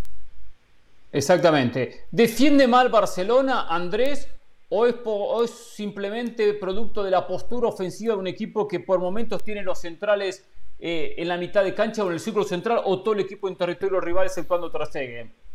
Sí, a ver, yo no coincido con ese primer comentario de, José de que, de que el Barcelona entró desorganizado pero sí hay jugadas puntuales donde retrocede mal y tiene que mejorar. La jugada del gol es un desastre de retroceso por parte del Barcelona. De hecho, Pedri pasa de largo, termina sentado en el piso, no se organizan quién tiene que tomar a quién y por eso Pedri le da una vuelta y termina mareado sentado en el piso. Entonces yo creo que hay jugadas puntuales donde el Barcelona retrocede mal. No me parece que haya arrancado mal el partido defendiendo o desordenado, simplemente me parece que el partido arrancó y, tardó unos minutos hasta ver quién lo dominaba, lo domina rápido el Barcelona, pide un penal Lewandowski que no se lo dan y está bien porque no era penal y al minuto 13 ya estaba, o 12 ya estaba 1-0 el, el Barça, o sea, tampoco es que hubo tanto tiempo antes de eso. Pero sí que hay ciertos momentos donde le toca retroceder y pierde la pelota arriba y no la puede recuperar arriba, que hoy ha quedado en una situación incómoda. Una es la jugada del gol y hay dos o tres jugadas más donde si bien no terminan en remates claros al gol, ante un rival de otra jerarquía, probablemente la, podés sufrir. Pero no me parece que haya sido particularmente malo a, nivel defensivo el Barça, más allá de, la jugada del gol. Después coincido con todo lo que te decían, lo que decían Caro y, y José, Dembélé la rompió. Tener un jugador de la jerarquía de Lewandowski te lleva a tu equipo a otro nivel. Tu equipo tiene otra jerarquía cuando tenés un goleador de la jerarquía de, de Lewandowski porque te soluciona todos los problemas, porque tiene esa, esa capacidad de pararse en la puerta del área y poner la pelota en contra del palo como si estuviera prácticamente dando, dando un pase. Entonces, e- ese, esa jerarquía es lo que termina marcando el nivel del club. Y después coincido básicamente con lo demás que, que se decía. Eh, es verdad lo que, lo que mencionaba de que Cundé pierde en el juego aéreo. El juego aéreo es un punto para mejorar en del Barça. También Sí. es cierto que el, que el delantero que tenía que marcar creo que mide 1,90, 1,95. Era, eh, era una cosa, es difícil para cualquiera, pero la pelota parada en defensa al Barça todavía le cuesta un poquito. Pero en líneas generales a mí lo que me gustó del Barça, más allá de, de estas actuaciones individuales que todos coincidimos, es que salió con la actitud de llevar el partido al, al 110% todo el tiempo, que no se creyó que estaba ante un rival inferior y que lo iba a controlar, que no sale a dormir el partido. Eh, Esto que se habla en estos días sobre el estilo, si es el Barça de Guardiola o es el Barça de Luis Enrique, que tuvo que salir a hablar el otro día Xavi de todo esto y decía, somos un Barça que, que aprovecha los espacios y podemos generar y aprovecharlos, los vamos a aprovechar. Creo que el, el Barça sale con un nivel de intensidad y de vértigo tan alto y de concentración tan alta que, que todo lo que le viene a continuación es bueno como consecuencia de eso. Y hoy creo que le dio mucha importancia al partido a la hora de, de salir al 110 desde el primer minuto y no esperar y no tratar de manejarlo primero y no controlarlo primero, sino ir a definirlo desde el primer minuto.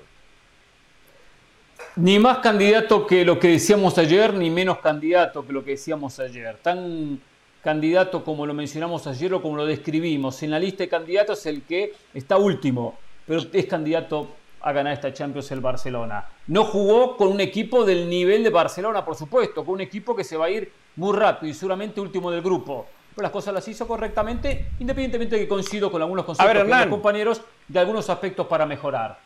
Coincidiendo con que se va a ir rápido y, y que hay jerarquías y niveles y no los vamos a comparar ahora, el Victoria Pilsen llevaba 35, 34 partidos sin perder. Hace 10 meses que 34. no pierde un partido de fútbol. Es decir, no, no le vamos a dar ahora Habrá un que ver con nivel quién, de- ¿no? No, no, bueno, en, en su liga, y, y por eso arranqué Claro, diciendo pero- que hay jerarquías y esto no las O sea, tan malo no es. acortan porque, porque, porque, hay jerarquías y hay ligas más importantes que otras. No, no estamos de acuerdo con eso. Pero, Pero- dentro de su nivel, que es inferior al del Barça, es un equipo que venía de 34, 35. José, ¿cuántas dijiste que no te escuché?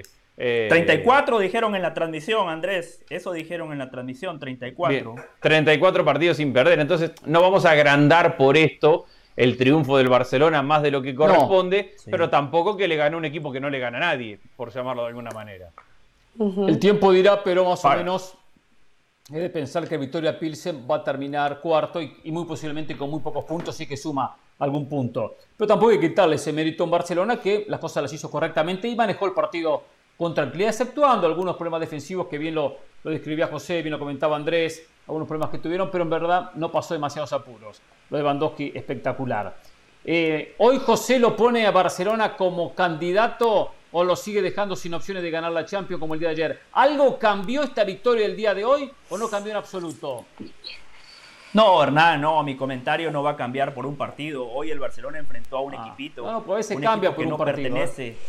Un, un equipo que no pertenece a la Champions, es un equipo de UEFA Europa League, está para eh, rellenar los 32 participantes que tienen que ser parte de la competencia.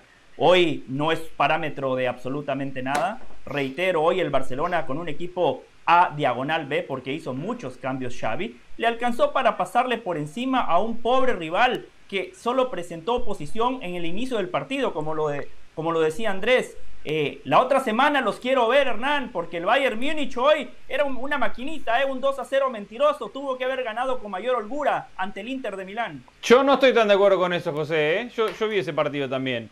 Y, y si bien merece ganar, y cuando digan, cuando digan nos metemos en ese partido, merece ganar. No, no, vamos yo no a lo vi. meternos, vamos a meternos. Y vamos a meternos Dale, yo no lo vi tan superior al Bayern.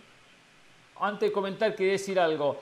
Es un partido donde, por supuesto, que tiene mucha influencia en el grupo para Barcelona. Y es muy positivo Claro. para Barcelona que el Inter haya perdido. Es muy positivo para Barcelona que el Bayern ganó en Italia.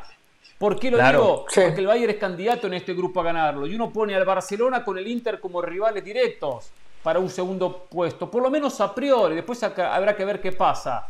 Y el hecho que el Bayern le haya ganado el Inter en Italia, lo termina complicando. Uno piensa que la Alemania puede llegar a perder de nuevo. Entonces, ¿qué va a conseguir Inter? ¿Contra Victoria Pilsen o contra Barcelona? Los puntos para intentar clasificar. Eso para Barcelona es una jornada redonda que el Inter haya perdido como local. Ahora sí. Hernán. Eh, eh, Andrés. Hernán, eh, pero, pero, pero si me permites, antes de entrar al partido, tú preguntabas por el Barcelona. Y yo creo que sí hay algo que cambia hoy. a ver, si bien todos sabemos que el Victoria Pilsen tal vez no sea el parámetro para decir que el Barcelona va a ser campeón, hay un hombre referencia que se llama Robert Lewandowski que hoy marca tres goles. Hay un hombre referencia que se llama Robert Lewandowski que el fin de semana pasado te marca ante el Sevilla cuando el Sevilla tenía buenos minutos. Entonces que tú como equipo tengas una referencia en el alemán que sea capaz de resolver partidos, que cuando probablemente el equipo no encuentre el fútbol, sí encuentre los goles, yo sí creo que va sumando puntos para que este Barcelona lo vayamos haciendo poco a poco candidato. Decíamos al comienzo del torneo, Barcelona es una interrogante, no sabemos cómo se va a adaptar. Hoy ese interrogante cada vez se va despejando más. Hoy está visto que hay jugadores de jerarquía que sí le van a responder a Xavi. Hoy está visto que hay un Robert Lewandowski con el cual sí se puede contar. Entonces, repito, un 5-0 contra o un 5-1 contra el Victoria Pilsen no va a ser parámetro, pero sí es parámetro de ver en dónde están algunos jugadores, no solamente Lewandowski, el caso de Dembélé, por ejemplo. Solo para que bueno, por eso habrá que esperar qué pasa con el Inter y qué pasa con el Bayern. Caro.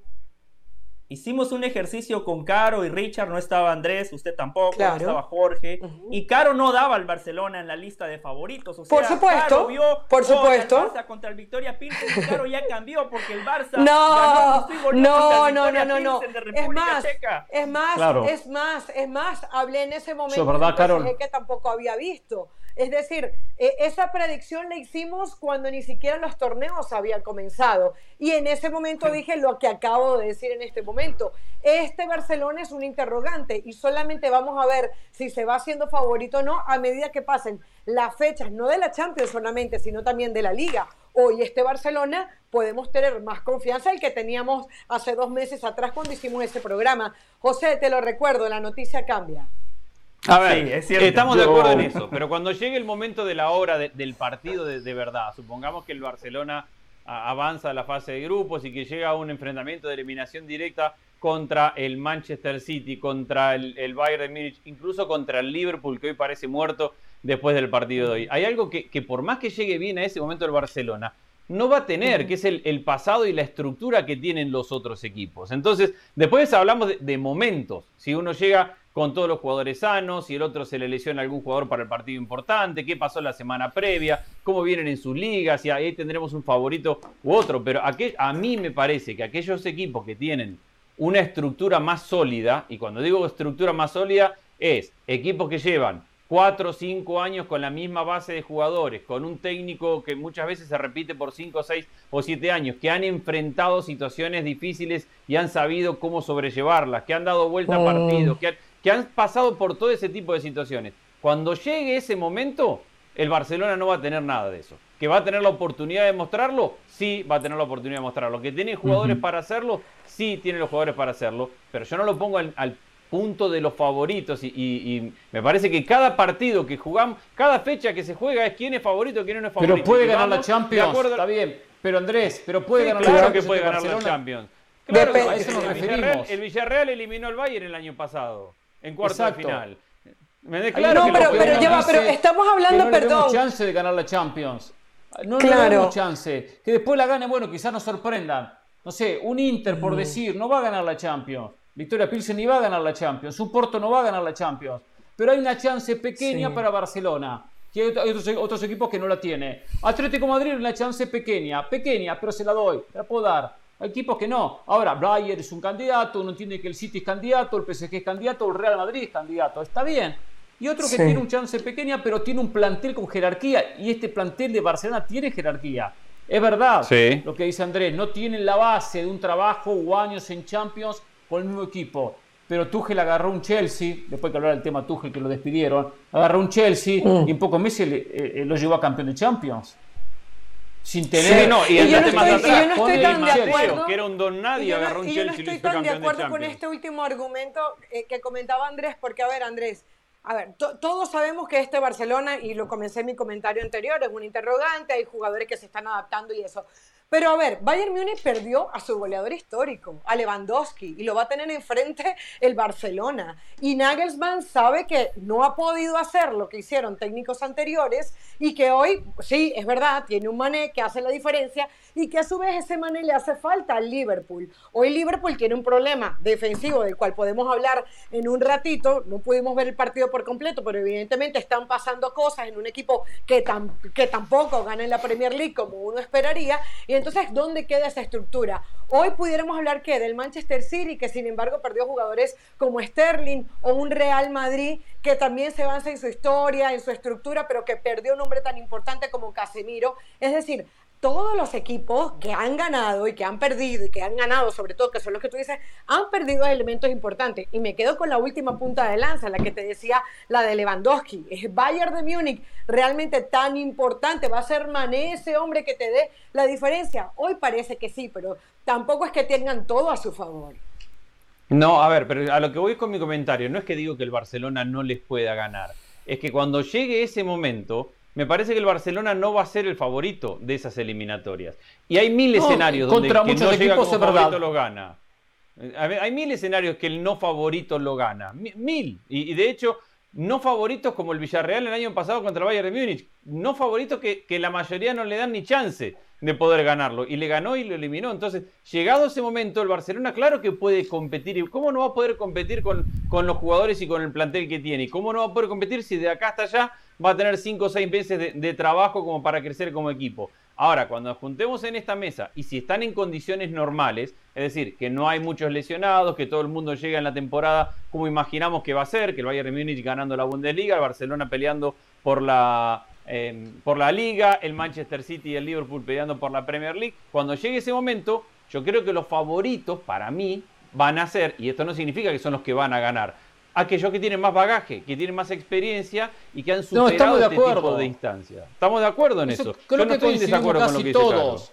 No, en eso coincidimos todos, que un City tiene más opciones que un Barcelona, o que un Bayern Múnich o un PSG tiene más opciones que Barcelona, independientemente que Galtier acaba de llegar o mismo quizás el Liverpool pese a la derrota. Lo que sí que algunos no le dan chance de, ganar el campeonato, ninguna. Yo le doy alguna chance. Pequeña, pero. No, yo también. También. pero yo también. La doy. Y después hay una cosa, y ayer lo decíamos: el Liverpool llegó a la final de la última Champions derrotando al Inter, derrotando al Benfica y derrotando al Villarreal. Un Barcelona contra un Inter o contra un Benfica contra o contra un Villarreal puede encontrar un camino fácil para llegar a una final o de repente a una semifinal. Y de ahí después pues, todo puede pasar. Por eh, eso, y, ya, nos meteremos más adelante en el partido, no, se apuren a descartar el Liverpool, porque este jueguito de que cada partido que juegan, cada equipo dice, no, ¿quién es candidato o no es candidato? Cada día tenemos que decir quién es candidato y quién no es candidato. Les recuerdo que el Real Madrid perdió con el Sheriff el año pasado. Es cierto, exacto, Y, terminó saliendo campeón. Bien, Andrés, hay algunos que por un partido cambian, es cierto, el comentario hay que mantenerlo, hay que sostenerlo, o sea. De acuerdo, de acuerdo. A ver, ganó el Bayern Múnich. Vi solo pasajes del partido. Vi una, la, anotación eh, eh, en la pared que hacen Sané con Coman. Espectacular. El pase, la devolución, el pase, la devolución y la definición. El gol en contra de Ambrosio. Lo vi mejor al Bayern. Exactamente, termina gol en contra. Sí, no, el gol de D'Ambrosio, sí. No merecía ser gol en contra. La jugada notable. Eh. Dentro del área, la doble pared. Ahora, nos decías, Andrés, que viste esta victoria del Bayern ante el Inter y que me pareció por lo que decías que el resultado no es justo, este 2 a 0 del Bayern no refleja lo que se vio? No, no, no digo que no sea justo, digo que, que, no fue un Bayern superando o bailando o siendo inmensamente superior al Inter. Creo que, que los dos tuvieron momentos de posesión, los dos tuvieron momentos de llegar al área rival y la diferencia está en, en la jerarquía, en en el trabajo de los técnicos, pongámosle en, la calidad individual, es que cuando llegó al área rival, el, el Bayern generó cuatro o cinco situaciones, a lo mejor seis realmente muy buenas, y el Inter generó un par o tres realmente muy buenas, así que no pudo aprovechar los errores que le ha faltado al Inter ante este, este, este entidad, ante este rival tan grande, tenés que ser mejor a la hora de definir y tenés que tener más hambre a la hora de terminar las jugadas y tenés que tener mayor determinación para poder. Pero no vi un, un baile del Bayern, no vi un Bayern que dominó 90 minutos el partido, no vi un Bayern que estuvo sumamente cómodo todo el partido, vi un partido que se compitió, donde el Inter por momentos le compitió muy bien y sí vi que hoy tuvo un gran día Sané y que no apareció alguien en el Inter que tuviera un gran día para terminar las jugadas arriba. Sí, yo vi algunas llegadas también del, Inter con mala, con mala definición, es cierto. Ahora, el resultado hace mucho ruido porque un favorito como el Bayern, favorito en el grupo, va Italia suma tres puntos. E Italia que intenta recuperarse futbolísticamente en Europa, le sigue costando. Sacando lo que fue el Inter, la, la Juve perdió, el, el, el Milan empató, el Inter perdió, solo el Napoli saca la cara por Italia. Hablando de sacar la cara, en un rato sacar la cara por el América, porque hay, que hablar del América, ¿eh? Cómo siguen ayudando al América en la Liga MX. Después tiene el récord, ¿eh? Y algunos aplauden, pero hay que mencionarlo, eso más tarde. Pero sí saluda a Dionisio Estrada, ¿eh? Que se suma a esta, a esta tarde, banda esta tarde de Champions. Eh, ¿Cómo le va Dionisio? Si está molesto por mi saludo se puede parar e irse. ¿eh? Yo digo las cosas como son, señor Estrada, ¿eh? aunque a usted le moleste. ¿eh? No, no, no, no, no, no. la camiseta. ¿eh? Es más, este. No, no, al contrario, nada más porque semana, como, como es la semana de su cumpleaños, felicidades, aunque sea atrasados, más allá de que se las hice llegar el mismo día. No, no, no me molesta el saludo, lo que, lo que me molesta, y en el saludo para todos, por supuesto, es eh, que no traje el globo, porque cuando usted empezó a hablar de la América, ah. quería inflar el globo, quería inflarlo, quería inflarlo. Yo no lo inflo, porque hoy todos lo que dije. Están, enloquecidos con el América, ¿eh? Hablan, pero... Ah. ¿Eh? Entonces, no, por eso le digo, ¿no? Yo sé que usted es de los que desde el fin de semana y desde el domingo yo no soy están Chivas, ni América, el tema del arbitraje, que si lo de Chivas, que si era roja o no, a Cendejas, y ahora que si ayer, que, que, a ver, déjeme decirle, yo comparto Después entramos, después, estamos en no estamos en modo Hernández, Fue el ya título nada más. Más adelante. Y segundo, nada más. sí, y segundo, y falta. No, no, no, no está bien. Yo simplemente, simplemente, como usted me tocó, yo le digo, eh, espero que usted no sea de los que infle el globo de que hoy el América es el único candidato, prácticamente dicen, ya que le den el trofeo. Ahora, eh, rápido, nada más lo que decía, porque yo tuve la posibilidad de, de ver dos, tres partidos ahí. Eh, coincido con el tema de los del Bayern sobre el Inter, lo que pasa es que el Bayern fue efectivo. Pero sí hay que destacar que nunca en ningún lapso del partido vimos una jugada como la que hizo Bayern en el segundo gol, para que fue fantástica, que le toquen a los argentinos dentro del área en un tramo tan cortito, tres, ah, cuatro toques. ¿Qué tenemos que ver los argentinos? ¿Qué tenemos que ver? De llamar la ya tiene miedo por Qatar. Sí, sí, sí. Tiene miedo por Qatar no, por eso corregí los italianos, por eso corregí los italianos. Yo... ¿Eh? Sí, sí, sí, por eso corregí, ¿no? Y ojo, ¿eh? Que Lewandowski se arte de meter goles en la Champions. Le trajeron, para le trajeron otro delantero a Jiménez secado y podemos hablar más adelante. Ojo con eso. Le trajeron dos delanteros a Jiménez, ¿eh? Pero trajeron un eh, segundo solo porque primero se lesionó. Por el primero se lesionó, por eso tuvieron que contratar a otro. Ah, eh, a ver, sobre el partido de eh, el Inter contra el Bayern Múnich, yo ya los escuché. yo entiendo, yo entiendo que ustedes ven senderos, hay otros que vemos autopistas. Si hablamos de un partido parejo y señalamos la posesión de la pelota, sí, tienen razón. 51 para el Bayern Múnich, 49 para el Inter. Pero para mí, la posesión pasa para mí tampoco, para mí tampoco, Hernán. Para mí la posesión, pasa por ver qué se hace, qué se hace cuando se tiene la pelota. Yo por eso vi un partido muy favorable, muy favorable para el Bayern Múnich, porque con una posesión similar, el Bayern Múnich generó 21 oportunidades de gol, 21 remates, 11 de ellos a la portería.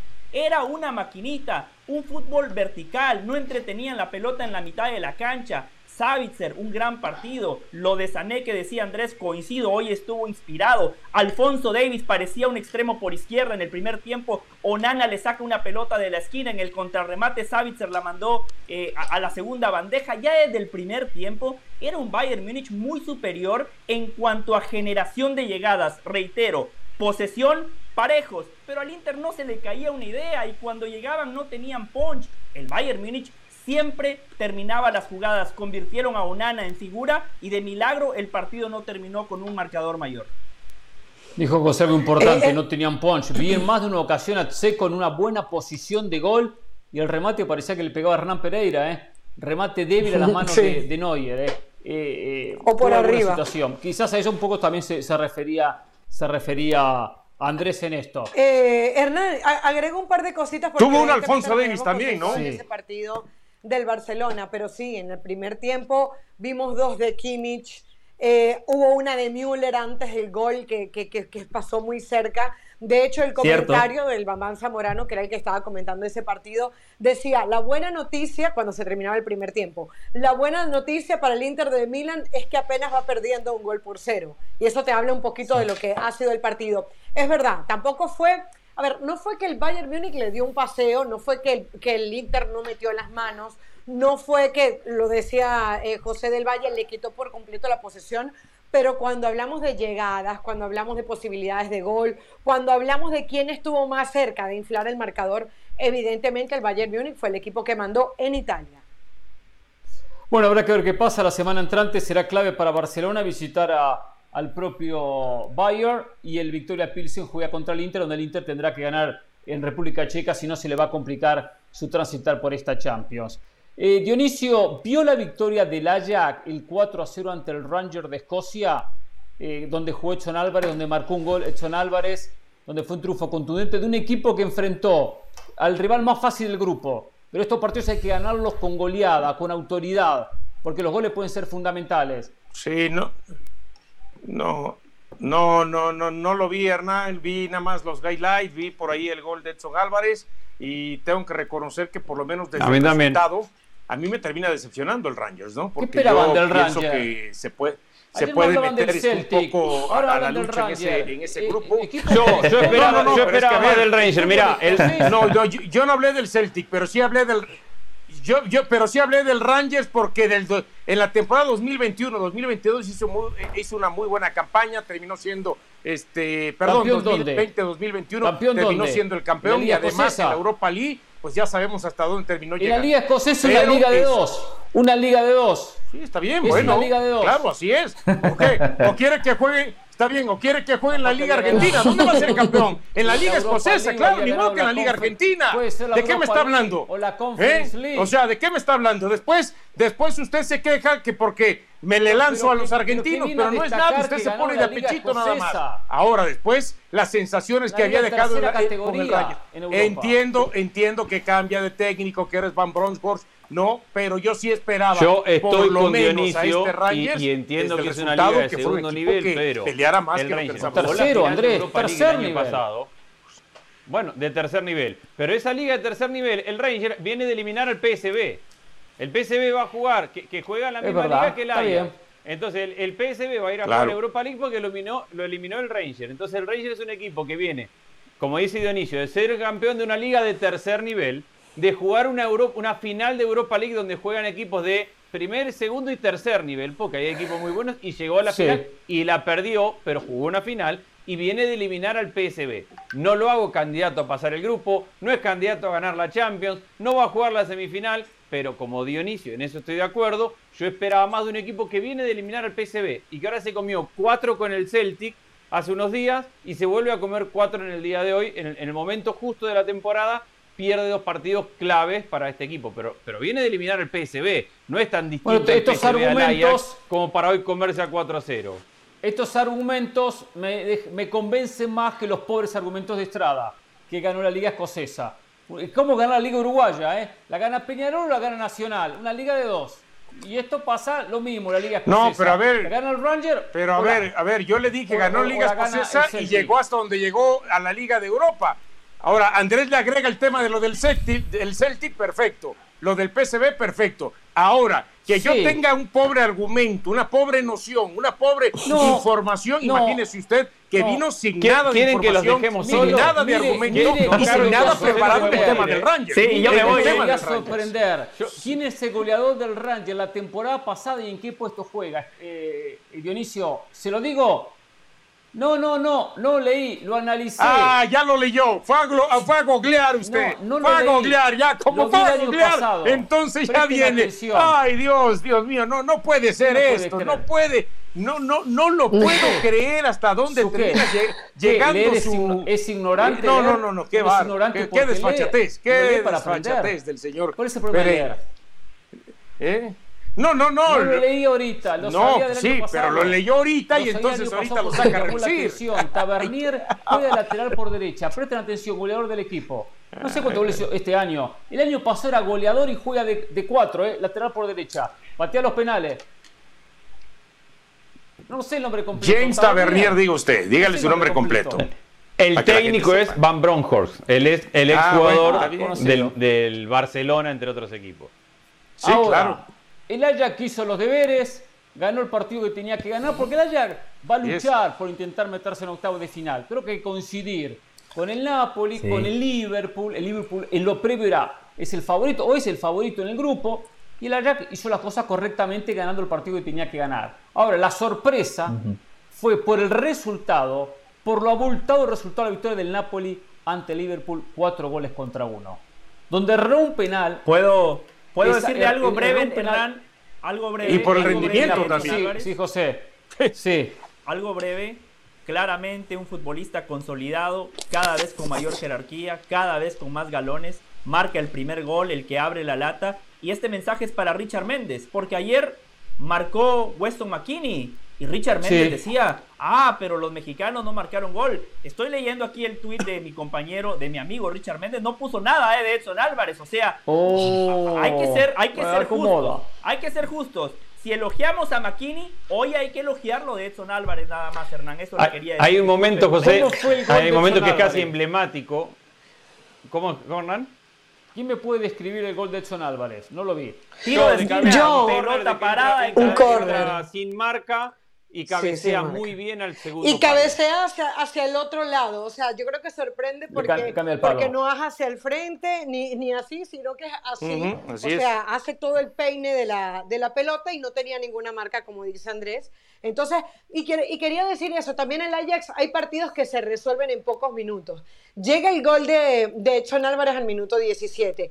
Al minuto 32 llega el otro gol del Ajax y es una desconcentración también de la, de la defensa del, eh, del, rival y es, más, es prácticamente un autogol. Y luego el otro gol en el intento de recuperarse del Celtic eh, llega y marcan el, el, tercer gol. Entonces, del minuto 17 al minuto 34 marcaron tres goles. Y ya estamos dando la descripción de los dos primeros, el tercero sí fue mucho mejor. Y un temita, Jorge Sánchez entró al minuto 88, el otro mexicano del Ajax. Por Edson Álvarez. E, eso iba a decir justo yo.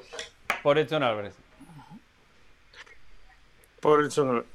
Ahora, yo creo que los mexicanos, y, este, y, sobre todo me imagino que el cuerpo técnico de la, de la selección mexicana, más este, los jugadores y más un eh, importante porcentaje de la afición y de los medios, más que estar preocupados si metió Maquini o si metió Pulisic o si ya debutó eh, Sergiño Dez en algún equipo, no sé. Yo creo que tendremos que estar observando y siguiendo que, por ejemplo, hoy el rendimiento de Lewandowski, hoy que Shelinski también contribuye en esa victoria del Napoli, lo que están haciendo los polacos, que es el donde México, más allá de la dificultad que pueda representar por estos jugadores, pues se juega a lo que es prácticamente la clasificación, dando por entendido la superioridad de Argentina. Entonces, yo creo que hay que decirle a Richard, Richard, no nos importa cuántos goles metan los estadounidenses, nos importa el rendimiento de cómo puedan llegar los jugadores polacos a la Copa del Mundo el 22 de noviembre O ganarle a Polonia. Es el partido que lo puede depositar o no en los octavos de final. Y bueno, eh, y hablando de polacos, hoy que anduvo muy bien, porque marcó dos goles, uno de penal eh, Osimei erró un penal para el Napoli, ganó 4-1 al Liverpool. Vi los goles y alguna que otra jugada a través de una señal que recibimos con las mejores jugadas de cada partido, que vemos paralelo al partido que uno elige para observar. Y lo vi llegando mucho al Napoli, mucho. Una reacción después. Yo vi ese partido también, ¿eh? De eh, algunas llegadas del Liverpool, algo que tuvo Mohamed Salah pero realmente, realmente eh, me terminó sorprendiendo lo pésimo que marcó el equipo de Jurgen Klopp. Lo mal que marcó el fondo por la facilidad con que llegaban los delanteros, llegaba que llegaba Simei, eh, después se lesiona, se lesiona Simei, entra Gio Simeone y cuando entra a los pocos minutos termina marcando el gol. Eh, ¿Quién fue que hizo una jugada estupenda? Una jugada individual de... No recuerdo el hizo por izquierda. Camarasvilia, el, el de Georgia que la está rompiendo. El que le da el pase a Gio Simeone. ah, pero se pierde un gol, pero se pierde un gol increíble también, ¿eh? Se pierde un gol increíble. ¿eh? Joe Gómez pierde una pelota, está solo, sin arquero, porque Allison había salido a chicar. Pelota controlada, portería abierta, había un defensa y se la tiró Van Dyke. Perdón, Hernán, sigue. No, pero bueno, decía, eh, un triunfo que me sorprende por el resultado. Que el Liverpool se va a recuperar seguramente, que va a clasificar seguramente. Pero para el Napoli estos tres puntos son importantísimos. ¿eh? Y lo posicionan muy bien en el grupo. Ahora, ahora, no es, no es la primera vez que el Napoli en Champions le gana a, Liverpool. Le ganó en la fase de grupos en el 2019, después le volvió a repetir. Correcto. el resultado es asombroso, el trámite del partido todavía lo es más, porque porque el Napoli en el primer, solamente en el primer tiempo podría haber quedado 4 claro, Hoy se jugaron 8 partidos y ayer se jugaron 8 partidos. Yo no los vi todos por completo, pero les puedo asegurar que el peor jugador de toda la primera fecha de Champions fue Joe Gómez, el central, el central del Liverpool. Ha jugado el peor partido de todos los jugadores que han jugado al menos un minuto de Champions en esta primera fecha. Fue desastroso, se erró en las, erró en las entregas erró en el cuerpo a cuerpo de, cuando tenía que ir a pelear una pelota dividida. Uno de los goles viene de una pelota que pierde él en un cuerpo a cuerpo en la mitad de la cancha con, con Anguisa, creo que es. Eh, no marca nunca, llega tarde a todas, lo descompone a Bandai que también está muy mal. Entonces, en ese primer tiempo, el Napoli fue una verdadera máquina, no le permitió sacar la pelota. Dos penales bien sancionados Ataja el segundo Allison a Osimen, que medio que lo cancherea caminando ahí un poquito antes de llegar a la pelota. Me parece que Osimen tendría que haber entendido que, era. Esto es Champions. Acá no da para llegar cancherito caminando a la, pelota y, correr el último paso. Acá hay que meterla, como hizo Zielinski en el primero. Pero si en ese primer tiempo terminaban 4 a 0 a favor del Napoli, no sorprendía a nadie. Y encima arranca el segundo tiempo. Y ni bien arranca el segundo tiempo, viene el cuarto gol del Napoli. Y ahí descuenta enseguida el Liverpool. A partir de ahí, el Napoli, equipo que, en el fondo no deja de ser italiano, le permitió tener la pelota al Liverpool. Liverpool generó algún remate de media distancia, no mucho más. Y el Napoli trataba de, alguna contra. Pero el partido fue un baile en el primer tiempo. Es triste ver, uno, la mitad de cancha del Liverpool, porque todos le vamos a caer como yo a Gómez y a Van y a la defensa, pero que al final de cuentas la mitad de la cancha no tiene, hoy no tiene jerarquía, por eso andaba en el mercado buscando un, un volante. Juan con Fabinho, con Milner y con Elliot, creo que es. Le, falta jerarquía. Tiago entra recién los últimos minutos porque viene de una lesión, Keita no está, entonces no tenés media cancha, defendés mal, la pasó muy mal. En el primer tiempo el, el Napoli podría haber metido por lo menos un par más. Pero yo sí quiero destacar algo de Liverpool. Sí, José. Muy breve, Hernán, y ya lo dejo. Lo de Luis Díaz, marca el gol, después en el segundo tiempo un cabezazo, Meret la manda al tiro de esquina y mostraba rabia, mostraba sangre. Yo soy muy crítico del, del temperamento del futbolista colombiano. Luis Díaz está en otra, ¿eh? este sí vibra, pide la pelota, no se esconde. Y Hernán Pereira, Hernán Pereira este segundo tiempo de Liverpool sería bueno para analizarlo, para que vea cuando el futbolista está comprometido con su técnico. Porque sí, el Liverpool se comió un baile en el primer tiempo, justo cuando iban 2 a 0. Mi tweet fue: el partido debería de ir 4 a 0, sumando lo que decía Andrés. Pero en el segundo tiempo, una mejora notable de Liverpool. Hay futbolistas que cuando no están con su técnico, sacan la pierna. Hay futbolistas que cuando no están con su entrenador, dejan de correr. El segundo tiempo de Liverpool, por lo menos compitieron generaron oportunidades de gol, se encontraron a Meret, es cierto, el Napoli quitó el pie del acelerador, le, cedió la iniciativa, la pelota, pero por lo menos hubo capacidad de reacción. Jürgen Klopp está más vivo que nunca porque hay quien ya sugería, hay que echar a Jürgen Klopp, por favor, una vergüenza. No, no. Yo le voy a explicar algo, no tiene ningún sentido. No siempre pasa, no siempre pasa como usted cree que el futbolista mira al técnico y dice, ah, hoy no pongo la piernita, o estamos perdiendo y no pongo la piernita pasa por una cuestión anímica. Cuando un equipo confía en sí mismo porque tiene un pasado victorioso, triunfador, eh, un técnico que le ha dado mucha respuesta porque ha ganado, como pasa el caso de Klopp, un momento dice tenemos que recuperar eso y sabe que tiene una base para recuperar porque ha, habido un, pasado inmediato que, lo, que, que, que, basa esa, esa postura. Entonces, empecé mal el partido, pero podemos recuperarnos porque ya lo hicimos en el pasado. Ahora, cuando un equipo viene con desconfianza, viene perdedor y la cosa no está bien, empieza a perder y se viene abajo, dice nuevamente perdemos. somos un desastre y no le ganamos a nadie. Y, no hay una fuerza anímica para revertir la situación. No meta a que el futbolista quiere sacar el técnico, serruchar el piso o no se lo quiere serruchar. Terminemos con hay, ¿eh? creer en el futbolista. No podemos cada vez que pierde un equipo, que pierde un equipo, ah, quiere sacar el técnico.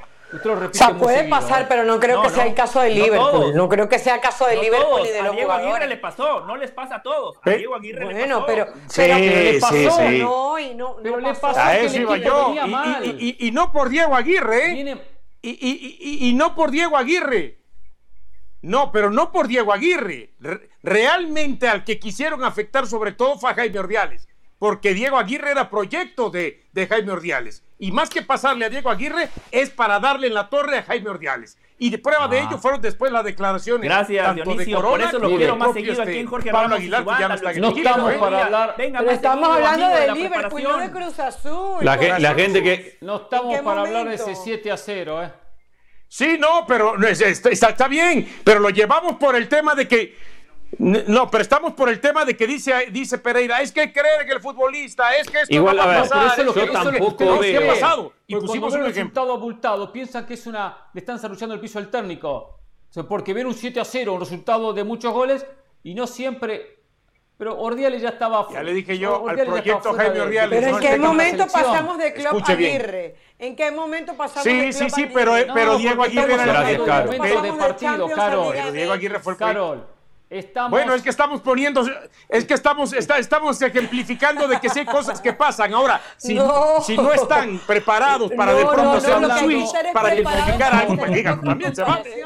Se vale, ¿eh? Pero estamos hablando del momento anímico. Bueno, podemos poner mil ejemplos, Carol. El momento anímico de bueno, pues lo más reciente. superado en la cancha, en goles y en fútbol.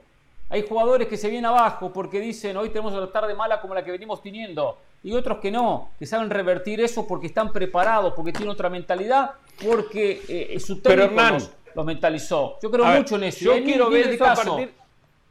Pero yo quiero ver esto porque, porque estamos arrancamos con el Liverpool. Yo quiero ver esto a partir de la, de la fecha que viene. Yo no vi un Liverpool que dentro del partido se haya recuperado. A ver, el segundo tiempo, 4 a 1, el Napoli dice que tengan la pelota. Equipo yo digo por lo que, el Napoli, lo que decía José. Yo respondí a lo que dijo a ver, Yo el partido Luis Díaz, lo vi, Luis otros partidos. Luis Díaz vieron 3, 4 a la vez. metió un cabezazo y, luchó, pero a ver, tampoco es que el Liverpool pasó por arriba al Napoli o que estuvo cerca de empatarlo o que mereció otra cosa. Acá estaba viendo unas declaraciones de, de Robertson. Lo que más me preocupa es cómo jugamos, no el resultado. Es decir, jugó muy mal el Liverpool y todo lo que hizo en el segundo tiempo de tener la pelota, más allá de la vergüenza que dice de José de Luis Díaz de, de salir y competir y enojarse, no se le ve mejoría al Liverpool. No es que el Liverpool puso en una situación incómoda al Napoli, no es que el partido en algún momento dio Pero, Andrés, ¿cómo que... no hubo mejoría? Si no, si no había mejoría en el segundo tiempo, se comían nueve, se comían diez. Bueno, pero, claro pero que, mejoría.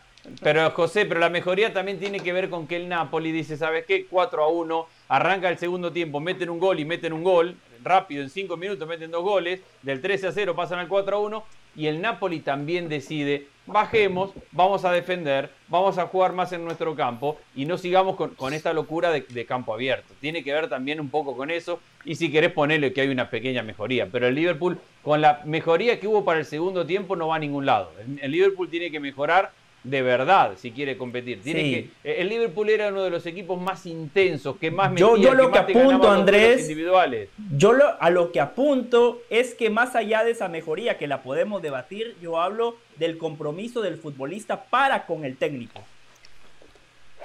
Pero tú crees que pasa por compromiso o tú crees que pasa por capacidad, por automatismo, por fútbol?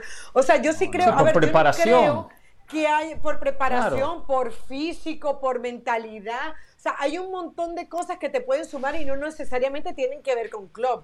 A ver, no estoy evidentemente en el vestuario del Liverpool, pero si hay un, a un técnico al cual se le cree y el cual tiene buena relación con sus jugadores, ese es Jürgen Klopp. De hecho, claro. Sabíamos que uno de los problemas que había era el de Mané Salah, y fíjate que Klopp decide desistir de Mané, le da la oportunidad a Salah y luego las cosas no se dan. El otro día veíamos el partido entre el Everton y el Liverpool y el Liverpool tenía problemas similares. Un equipo que le faltaba juntar más a sus hombres, que, que, era errático y desesperado en los últimos tres cuartos de cancha, que tiene problemas a nivel defensivo porque el Everton le supo llegar. Entonces, a ver, probablemente el Liverpool en este momento no esté pasando un buen momento, pero ¿por qué? Me gustaría saberlo. Tú lo asocias directamente a una molestia de los jugadores con el técnico. O sea, no, para nada. No, en absoluto. Claramente usted no me entendió. Yo no dije eso, pero bueno.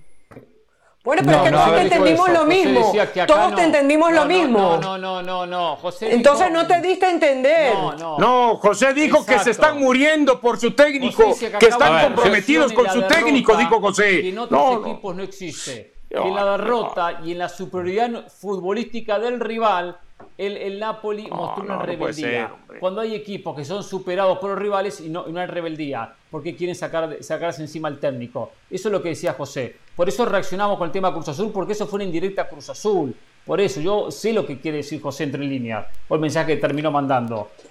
Pero a ver, yo, yo sin meterme en ese entre líneas, digo, el Liverpool era de los equipos más intensos, más verticales, que más duelos ganaban, que te apretaban en toda la cancha, que jugaban a, mil kilómetros por hora, que, te obligaban y te llevaban al error.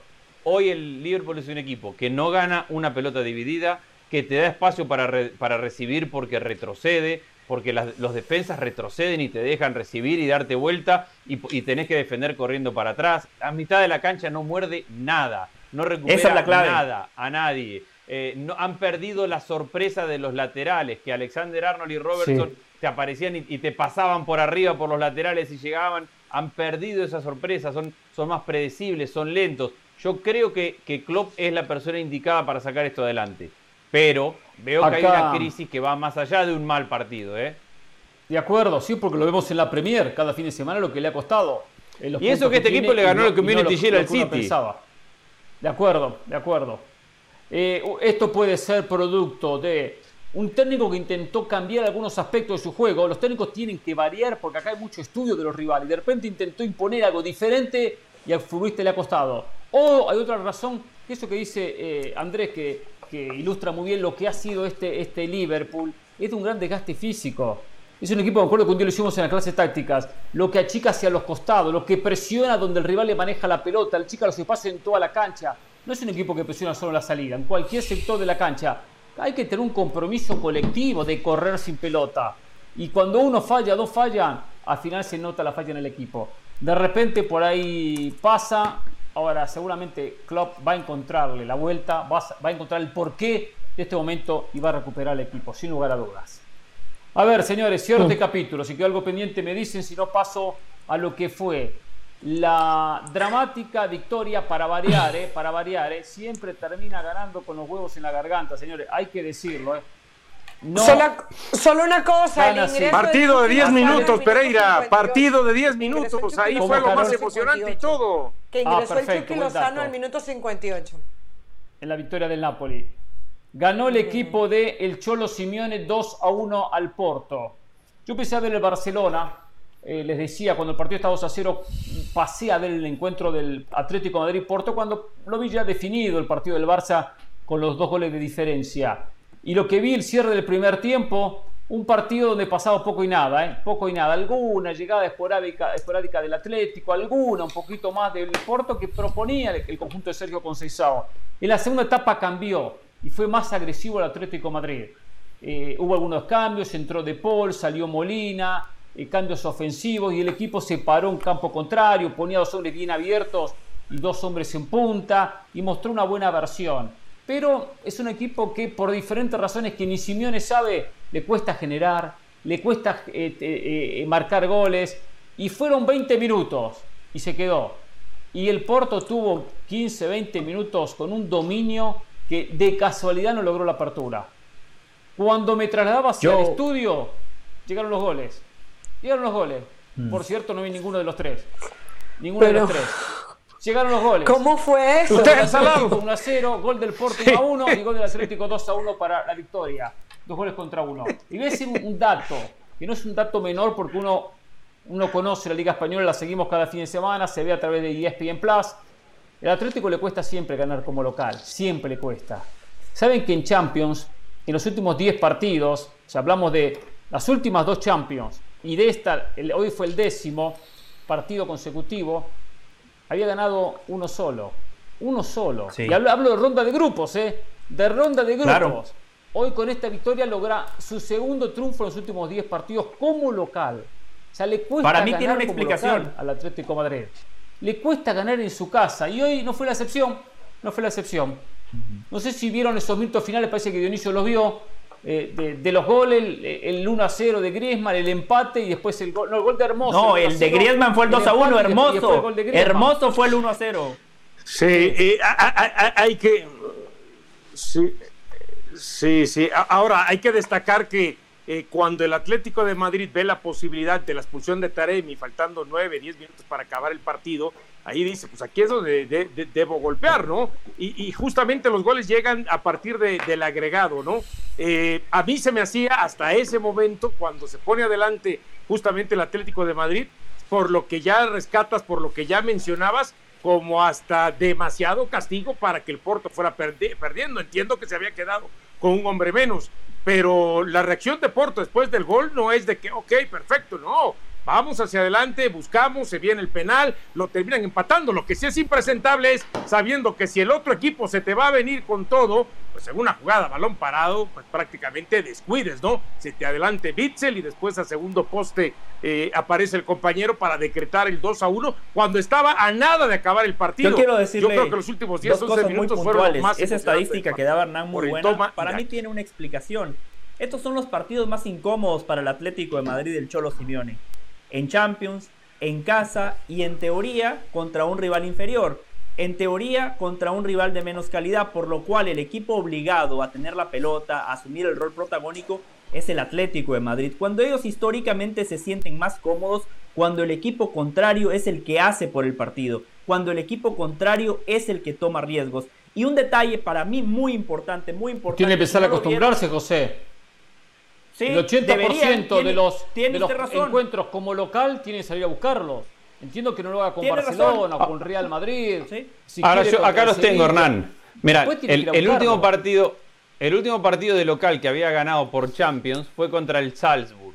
Primer partido de la temporada 2021 lo ganaron 3 a 2. Después empataron con el Lokomotiv, empataron con el Bayern 0 a 0 y, y 1 a 1 Perdieron con el Chelsea 1 a 0 y eso termina la temporada 2021. En la temporada 21-22 queda eliminado y con el Chelsea. En la temporada 21-22 partidos únicamente de, local de Champions. Empate con el Porto, casi se repite. Perdió con el Liverpool 3 a 2, perdió con el Milan 1 a 0, empató con el Manchester United 1 a 1 y empató con el City 0 a 0. Es decir, le ha tocado en general contra equipos bastante buenos, ¿eh? Pero no ha podido ganar. Pero quiero, no le quiero decirle algo. ¿O no le ganó, no le ganó Lokomotiv? Que el Milan no es el Milan de, de Arrigo Sacchi, ¿no? es otro Milan, el que enfrentó el año pasado. Hubo el United que tampoco le, pudo, le pudo ganar, independientemente que después lo terminó eliminando. Por eso le cuesta, pero también lo vemos que en la liga le cuesta. A le cuesta en la liga. No es un equipo que le sobra. Sí, perdón, José, que lo interrumpí. Sí, no, no, no, tranquilo, algo muy relevante, Hernán, muy relevante, porque la noticia en el Atlético de Madrid es lo de Griezmann. El otro día el Cholo Simeone dijo, yo soy un hombre de club. Griezmann, cuando marca el gol en extremis sobre la hora, el gol que le da los tres puntos al Atlético de Madrid, lo celebra besando el escudo, pero besándolo con, sentimiento, con convicción, por lo cual yo asumo. Yo Griezmann ya no le creo mucho, ¿no? yo, yo, al menos yo sí le creo, Caro, me pareció genuino, me pareció sincero.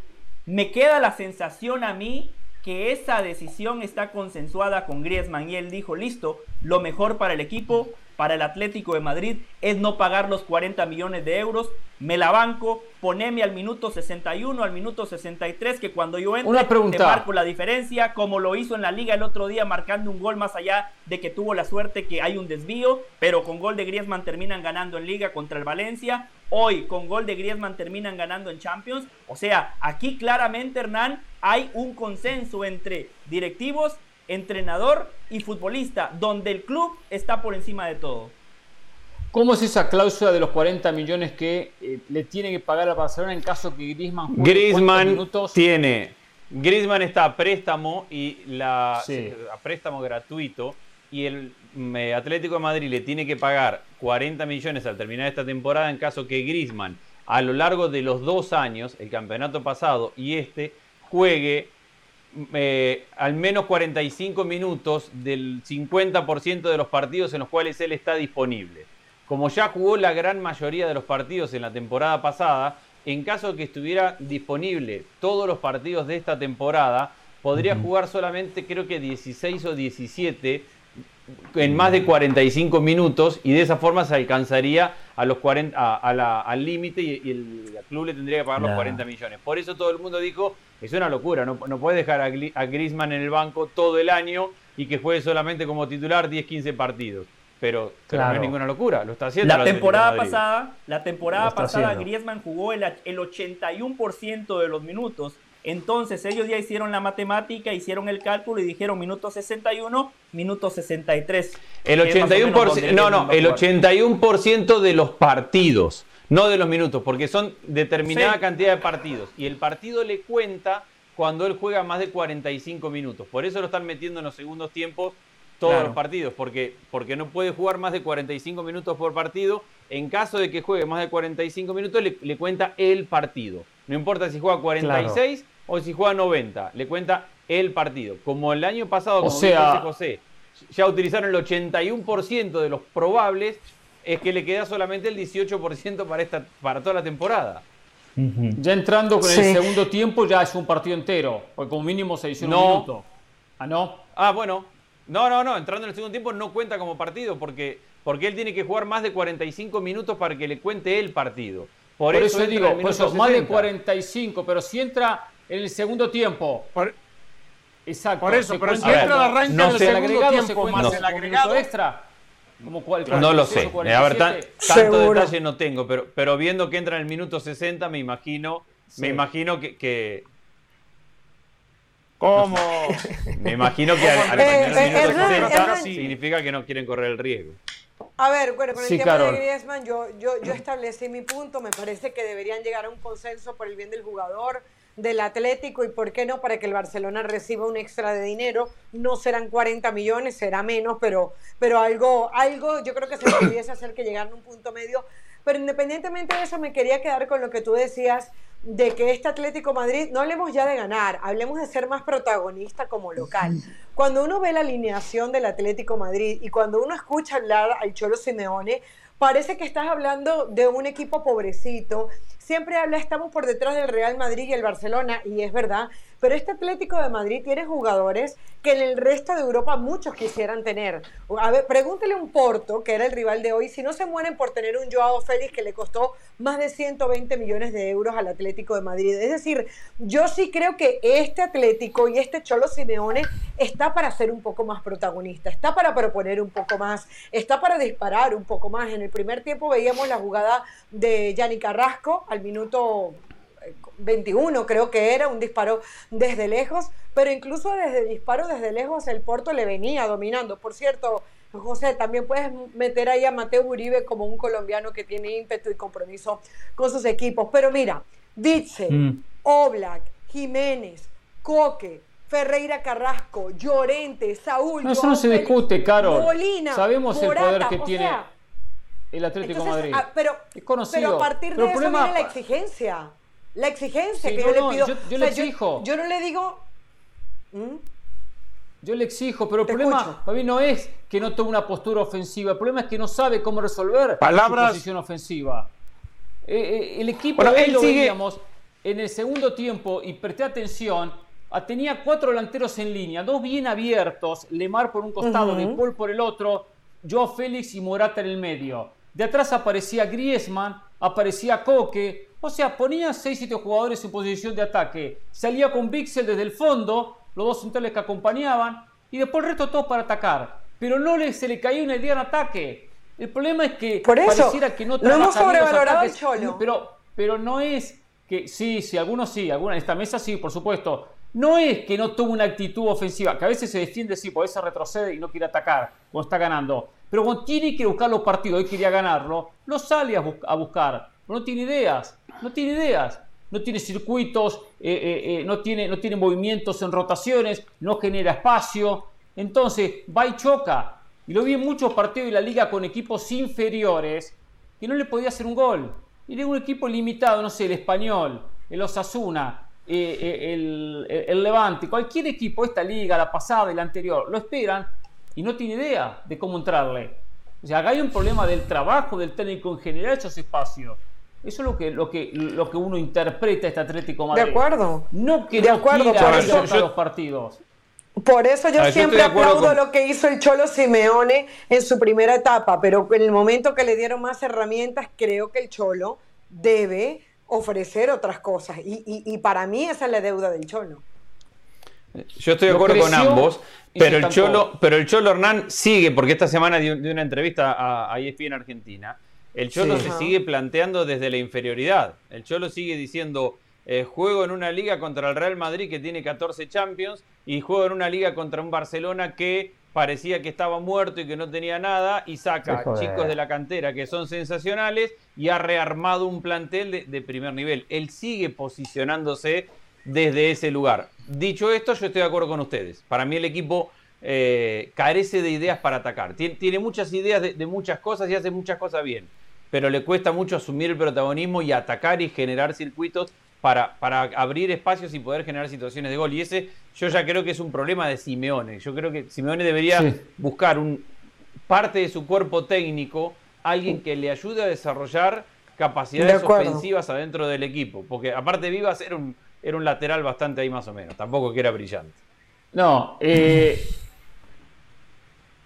y regresando y regresando a lo que vuelve caro, a ver, le cuesta trabajo generar eso que se, que que comentan cómo poder este, potenciar el equipo adelante, cómo generar más en volumen de juego ofensivamente, pero también eh, le cuesta trabajo eso. Pero también lo que no le cuesta trabajo y lo que se le hace fácil, eh, y volviendo a lo que decía Carlos, es jugar el papel de víctima. Ay, yo soy el pobrecito.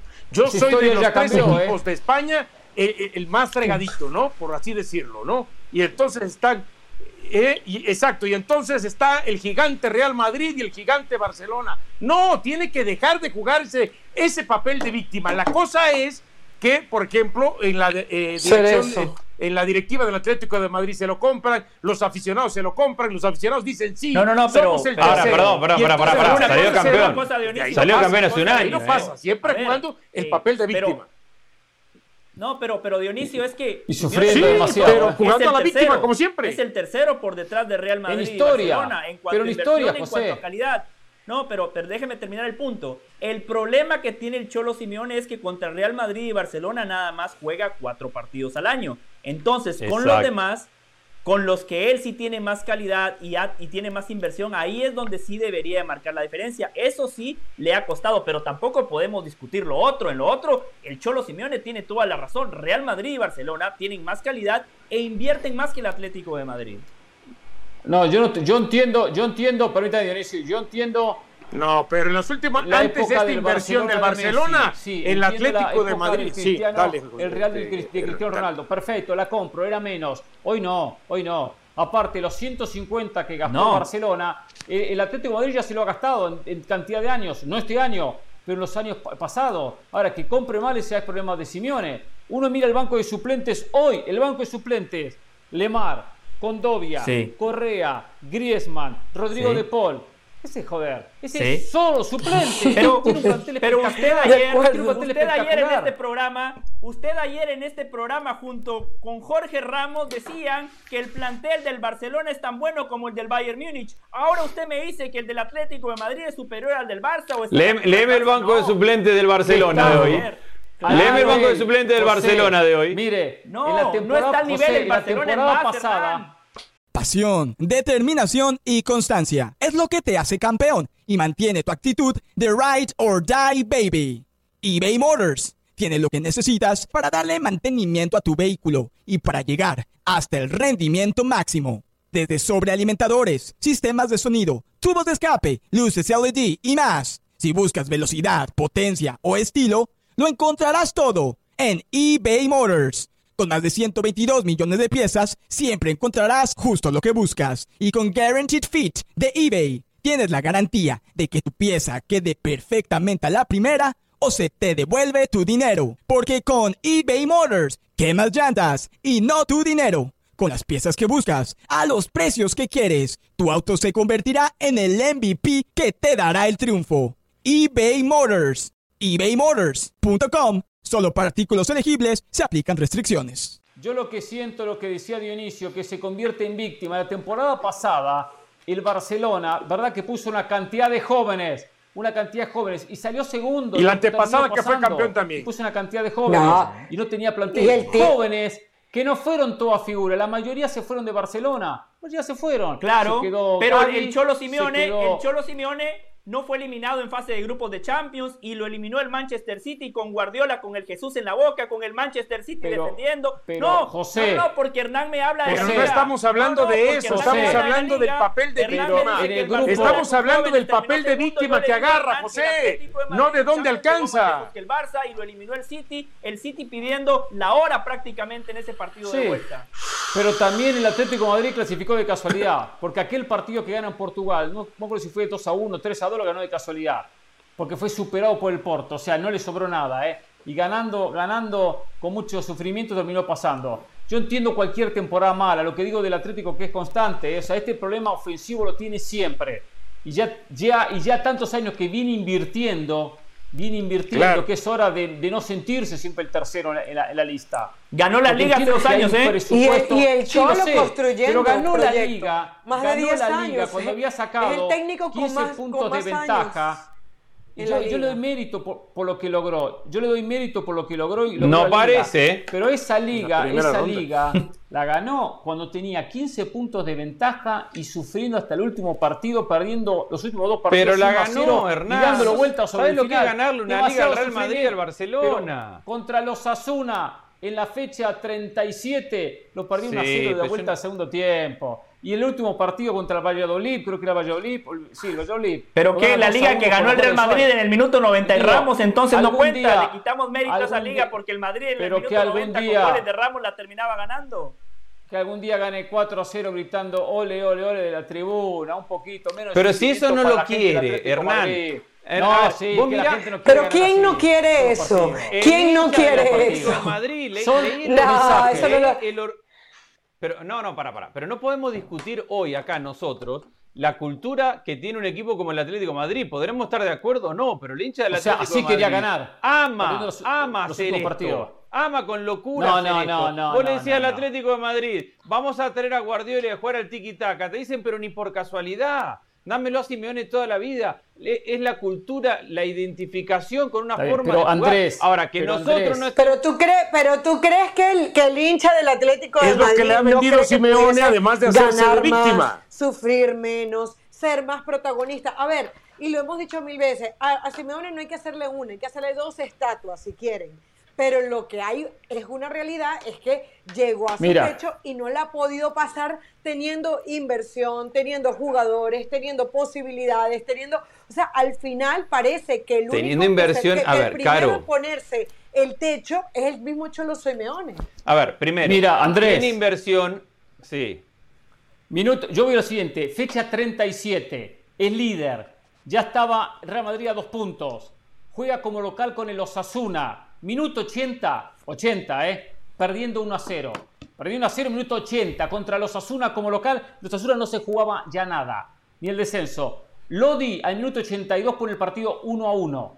Y el 88 Suárez le da el 2 a 1. O sea que le gana justo, sin, sobrarle nada a los Asuna como local 2 a 1 en la fecha 37. Fecha 38, una liga en la cual fecha para 38. el Atlético de Madrid tuvo que perder solamente cuatro partidos. De 38 partidos perdió cuatro. Y, vos, y vos venís acá a decir que porque al final lo dio vuelta sobre la hora, ya no es un digno campeón o, no está bien. porque es constante, fecha 38. Sufrió más de lo necesario. Valladolid, Valladolid que terminó descendiendo y perdía 1 a 0 y en el segundo tiempo logra Suárez con dos goles, no, Correa y Suárez, dar vuelta al partido. O sea, digo, eh, demasiado sufrimiento y es constante. Entonces, que la gente les, le encantó contra los Asuna meter un gol en 88. O sea, y hubo dos o tres partidos, dos seguros, que hubo penales minuto 90 para el rival. Uno la atajó, y el otro lo tiró afuera y puede buscar el dato. Creo que José Lugo había sido uno, de, los, de los de los delanteros. Erró un penal minuto 90, le quitaban cuatro puntos. Cuatro puntos. Un penal atojado por Obla, minuto 90 y un penal afuera. Lo puedo buscar. Entonces digo, son demasiados a, ver, ¿qué, a ver, ¿qué estás buscando? ¿Qué estás buscando? ¿Le, ¿Le, estás quitando mérito por cómo fue campeón? Sí. Lo que digo, claro no, que sí. porque campeón ¿Cuál es el consecuencia. Ver, no, sí, no, no, no, Lo que se está analizando es que este equipo pudo haber ver, sido campeón. Final, este, este equipo pudo haber sido campeón sin final, sufrir tanto. Tenía 15 puntos de ventaja. Madrid, le temblaron un poquito las piernas, pero salió adelante y salió campeón. ¿Qué le vas a criticar? ¿Que no bailó a sus rivales en las últimas dos fechas? Que, no, que, no aprovechó los 15 puntos de diferencia que tenía. pero ¿cómo no lo aprovechó si fue campeón? Los tuvo todo el, todo el campeonato.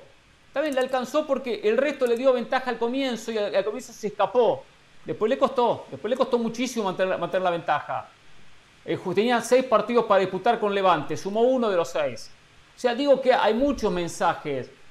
A un campeonato que lo gane tranquilo, que lo gane bien y que no sufra todos los partidos. Todos los partidos son un sufrimiento para el Atlético.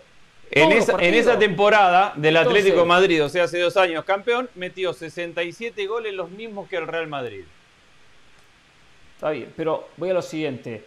Los goles son más producto de, ese, de esa factor H, de esos huevos que metemos al final, de esa garra, de eso. Muchachos, tenemos que ganar porque frente está los Asuna, ¿eh? Y hay que ganar como sea, y ganemos, y ganemos, ganemos. Que de una elaboración futbolística, eso voy. Que no es de una elaboración futbolística, hay una cosa de que a la, a la carga barraca, levantamos la línea, nos metemos en el área, empezamos a meter centro, atacamos como sea, y bueno, empujando ganamos. No se puede ganar así todos los partidos. Y, recuerdo metió más, lo ¿eh? mismo, metió los mismos goles que el Real Madrid. Solamente Barcelona metió más goles que ellos. Ganó, ganó, ganó 20 el goles campeonato.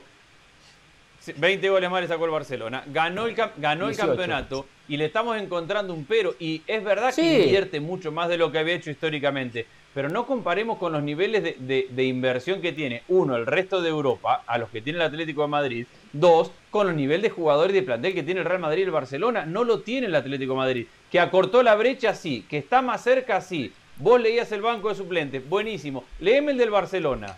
Leeme el del Real Madrid ayer. A ver, a, ver quién, a ver quién tiene más plantel y quién tiene más profundidad. Entonces, es verdad que hay una parte del juego, yo estoy de acuerdo, en la cual a Simeone le cuesta, contra, y en eso es lo que decía José textualmente, contra equipos más chicos, donde tiene que asumir el protagonismo y generar más situaciones, le, cuesta y, no la tiene fácil y por ahí se le pasan partidos donde no logra patear al arco. Y puede mejorar, debe mejorar, tendría que ser más protagonista, estoy totalmente de acuerdo con, con José en eso. Pero no quitemos que es, no nos olvidemos nunca que es el Atlético de Madrid. No es el Real Madrid, no es el Barcelona, no es el Bayern de Múnich, ni lo va a hacer porque tiene un jugador de 130 millones, porque el Barcelona, para llegar acá, hoy jugó uno muy bien, que le salió 150 hace cuatro años y lo estaba Bueno, pero Félix, pero yo a Félix no le salió dos pesos, él le salió 100 millones. A, él, me refería, por tener un jugador que le salió 120, no se ah. crean que está en la categoría del Real Madrid o el Barcelona. Porque claro. para el Barcelona el Real Madrid Sí, pero, pero hoy no estaba jugando ante el Real Madrid al Barcelona, estaba jugando ante el Porto. En, en De Paul. y, los rivales, la mayoría de los rivales son inferiores. En plantel son, son, inferiores. La mayoría de los rivales que termina, que termina enfrentando. Pero bueno, yo lo que digo, yo valoro que posicionó al equipo, valoro que pos la cosa es esa con el Atlético Porque de Madrid. no es el Real Madrid y el Barcelona. se le exige al Real Madrid, al Barcelona, al Bayern. No, pero, pero a ver, si, si, quiere aspirar a ser un equipo que en algún momento ah, tenga ese historial rico también en títulos, se le tiene que exigir y no simplemente comprar el papel. Pero, para eso, Dionisio, para eso. De, eh, de Cholo y de la directiva y de los aficionados. Porque yo sí coincido, este, pero, pero Andrés, yo sí coincido. Yo si fuera eh, aficionado al Atlético de Madrid, sí, me gusta ganar, pero, también me gustaría ganar pero, pero perdón, perdón, que fuera menos lo que vos pienses. Y no acá en la garganta, es, es lo que piensa el hincha del Atlético de Madrid. Y vos podés estar en acuerdo o no. No, el hincha siempre quiere esto, ¿eh? Por eso, si yo fuera el aficionado del Atlético de Madrid, te digo, si yo fuera aficionado del Atlético de Madrid, me gustaría ganar sin tenerlos acá A ver, parate en la puerta del Pero lo han cuestionado. No digamos que no lo han cuestionado porque sí lo han cuestionado. En el torneo pasado, recuerdo que es más, recuerdo aquel último partido contra la Juve en la Champions, que no solamente lo cuestionaron los aficionados, lo cuestionaron sus jugadores por haberse metido atrás en Turín y Coque, y más de uno dijo, bueno, es que tenemos que atacar en algún momento. Lo que pasa es que luego pasan y llegan los resultados y está el respeto hacia un técnico que se ha ganado ese respeto. Pero hay más de un jugador. ¿Por qué Griezmann, que se está besando hoy el escudo, se fue para el Barcelona? Porque hubo un momento en que quería jugar en el Barça porque quería jugar más suelto. Las cosas no se le dieron. Porque, porque, el, Atlético de Madrid es por lo mismo que estamos hablando, Caro, porque el Atlético de Madrid no es el Barcelona, porque los jugadores quieren ir a un equipo más grande.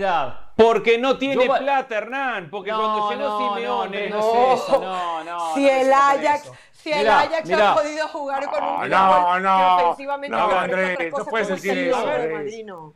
Coincido que el Real Madrid y Barcelona tienen más ingresos, perfecto, pero han tenido peores administraciones, porque Real Madrid y Barcelona han, eh, regalado jugadores, que el Atlético no regala tantos jugadores. ¿eh? Han, jugadores que podrían haber sacado plata al regalaron, como Gareth Bale, como el caso de James, y el Barcelona ni hablar, Coutinho y tantos. Es decir, que esa diferencia económica que tienen Barcelona y Real Madrid porque reciben más ingresos, el Atlético con buena administración equipara equipara con buena administración. Pero Hernán, el Atlético de Madrid no va a tener nunca un Lewandowski en el mundo que presione, que, que, presione a su club para...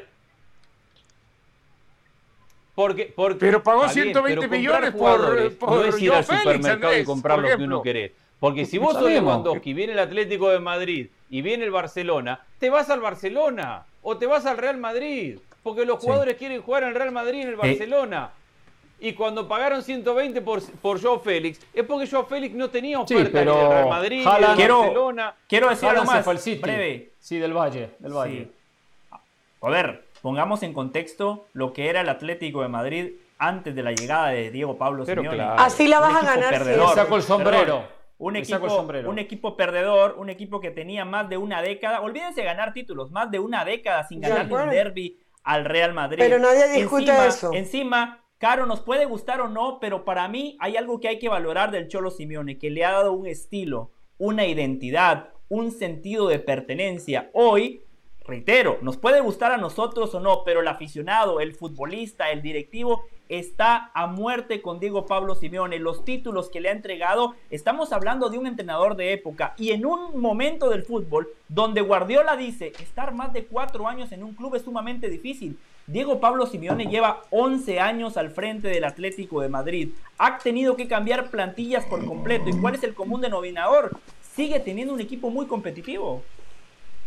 No, eso yo valoro que el Atlético de Madrid no existía en, España, eh, Diego no existía en, en términos futbolísticos, o sea, no competía por los primeros lugares, perdía siempre con el, Real Madrid, si empataba festejaban, y a partir de Simeone lo posicionó en un lugar donde ha tenido regularidad y constancia, y donde ha ganado algunos títulos, donde compite con, con Barcelona y, con Real Madrid, jugó dos finales de Champions, yo eso sí y hasta jugó dos finales, años siempre está arriba. Pero después de 10 años hay un momento donde hay que dar el salto de calidad, porque ya, como dije, ya no está Messi, que era su gran rival, ya no está Cristiano, que era su gran rival. Entonces hay un momento donde, bueno, tengo que, producir en, ese, esa transición, ese cambio, sacar ventaja. De alguna manera, porque el rival se va a debilitar y tiene que, tiene que renovarse. Y ahí donde nunca logró sacar. Claro. Eso no logró Como que no se salió campeón. Claro. A ver, es que aparte, Simeone, en algún momento se habló que Simeone era el técnico mejor pagado. 20 millones de euros se habló en algún momento. Entonces, entonces, entonces, yo espero que ese técnico tenga opciones, tenga un abanico de posibilidades, que sí, que me dio todo lo que me dio, maravilloso, que ya jugar contra el Real Madrid, el Atlético no sea una papita, maravilloso, que haya llegado a una final de Champions, perfecto, que no sea ya el hazme reír de, Madrid, maravilloso. Ahora, sí, exactamente dos, aquel, aquel gol de, de Ramos en fuera del lugar que todavía recordamos, pero, pero hay una Imagínese. Luego, como técnico, que, que ganas 20 millones de euros, yo sí quiero que mi equipo me pueda mostrar otras cosas, porque aparte tiene las herramientas para hacerlo. No es que tenga que. Pero salió campeón hace un año, jugador, Bueno, sí, salió campeón, pero hay, pero acaban de decir lo que le pero No, pero es que ni siquiera que no se sufra pero tanto. que no se sufra tanto es lo que quieren. El partido del Porto. Tú mismo diste los números que maneja el Atlético de Madrid como local en Champions League y lo vimos ante los rivales que no terminan obteniendo los resultados. ¿Qué tiene de malo pedirle a Simeone un poco más? ¿Cuál es el pecado en pedirle a Simeone un poco más?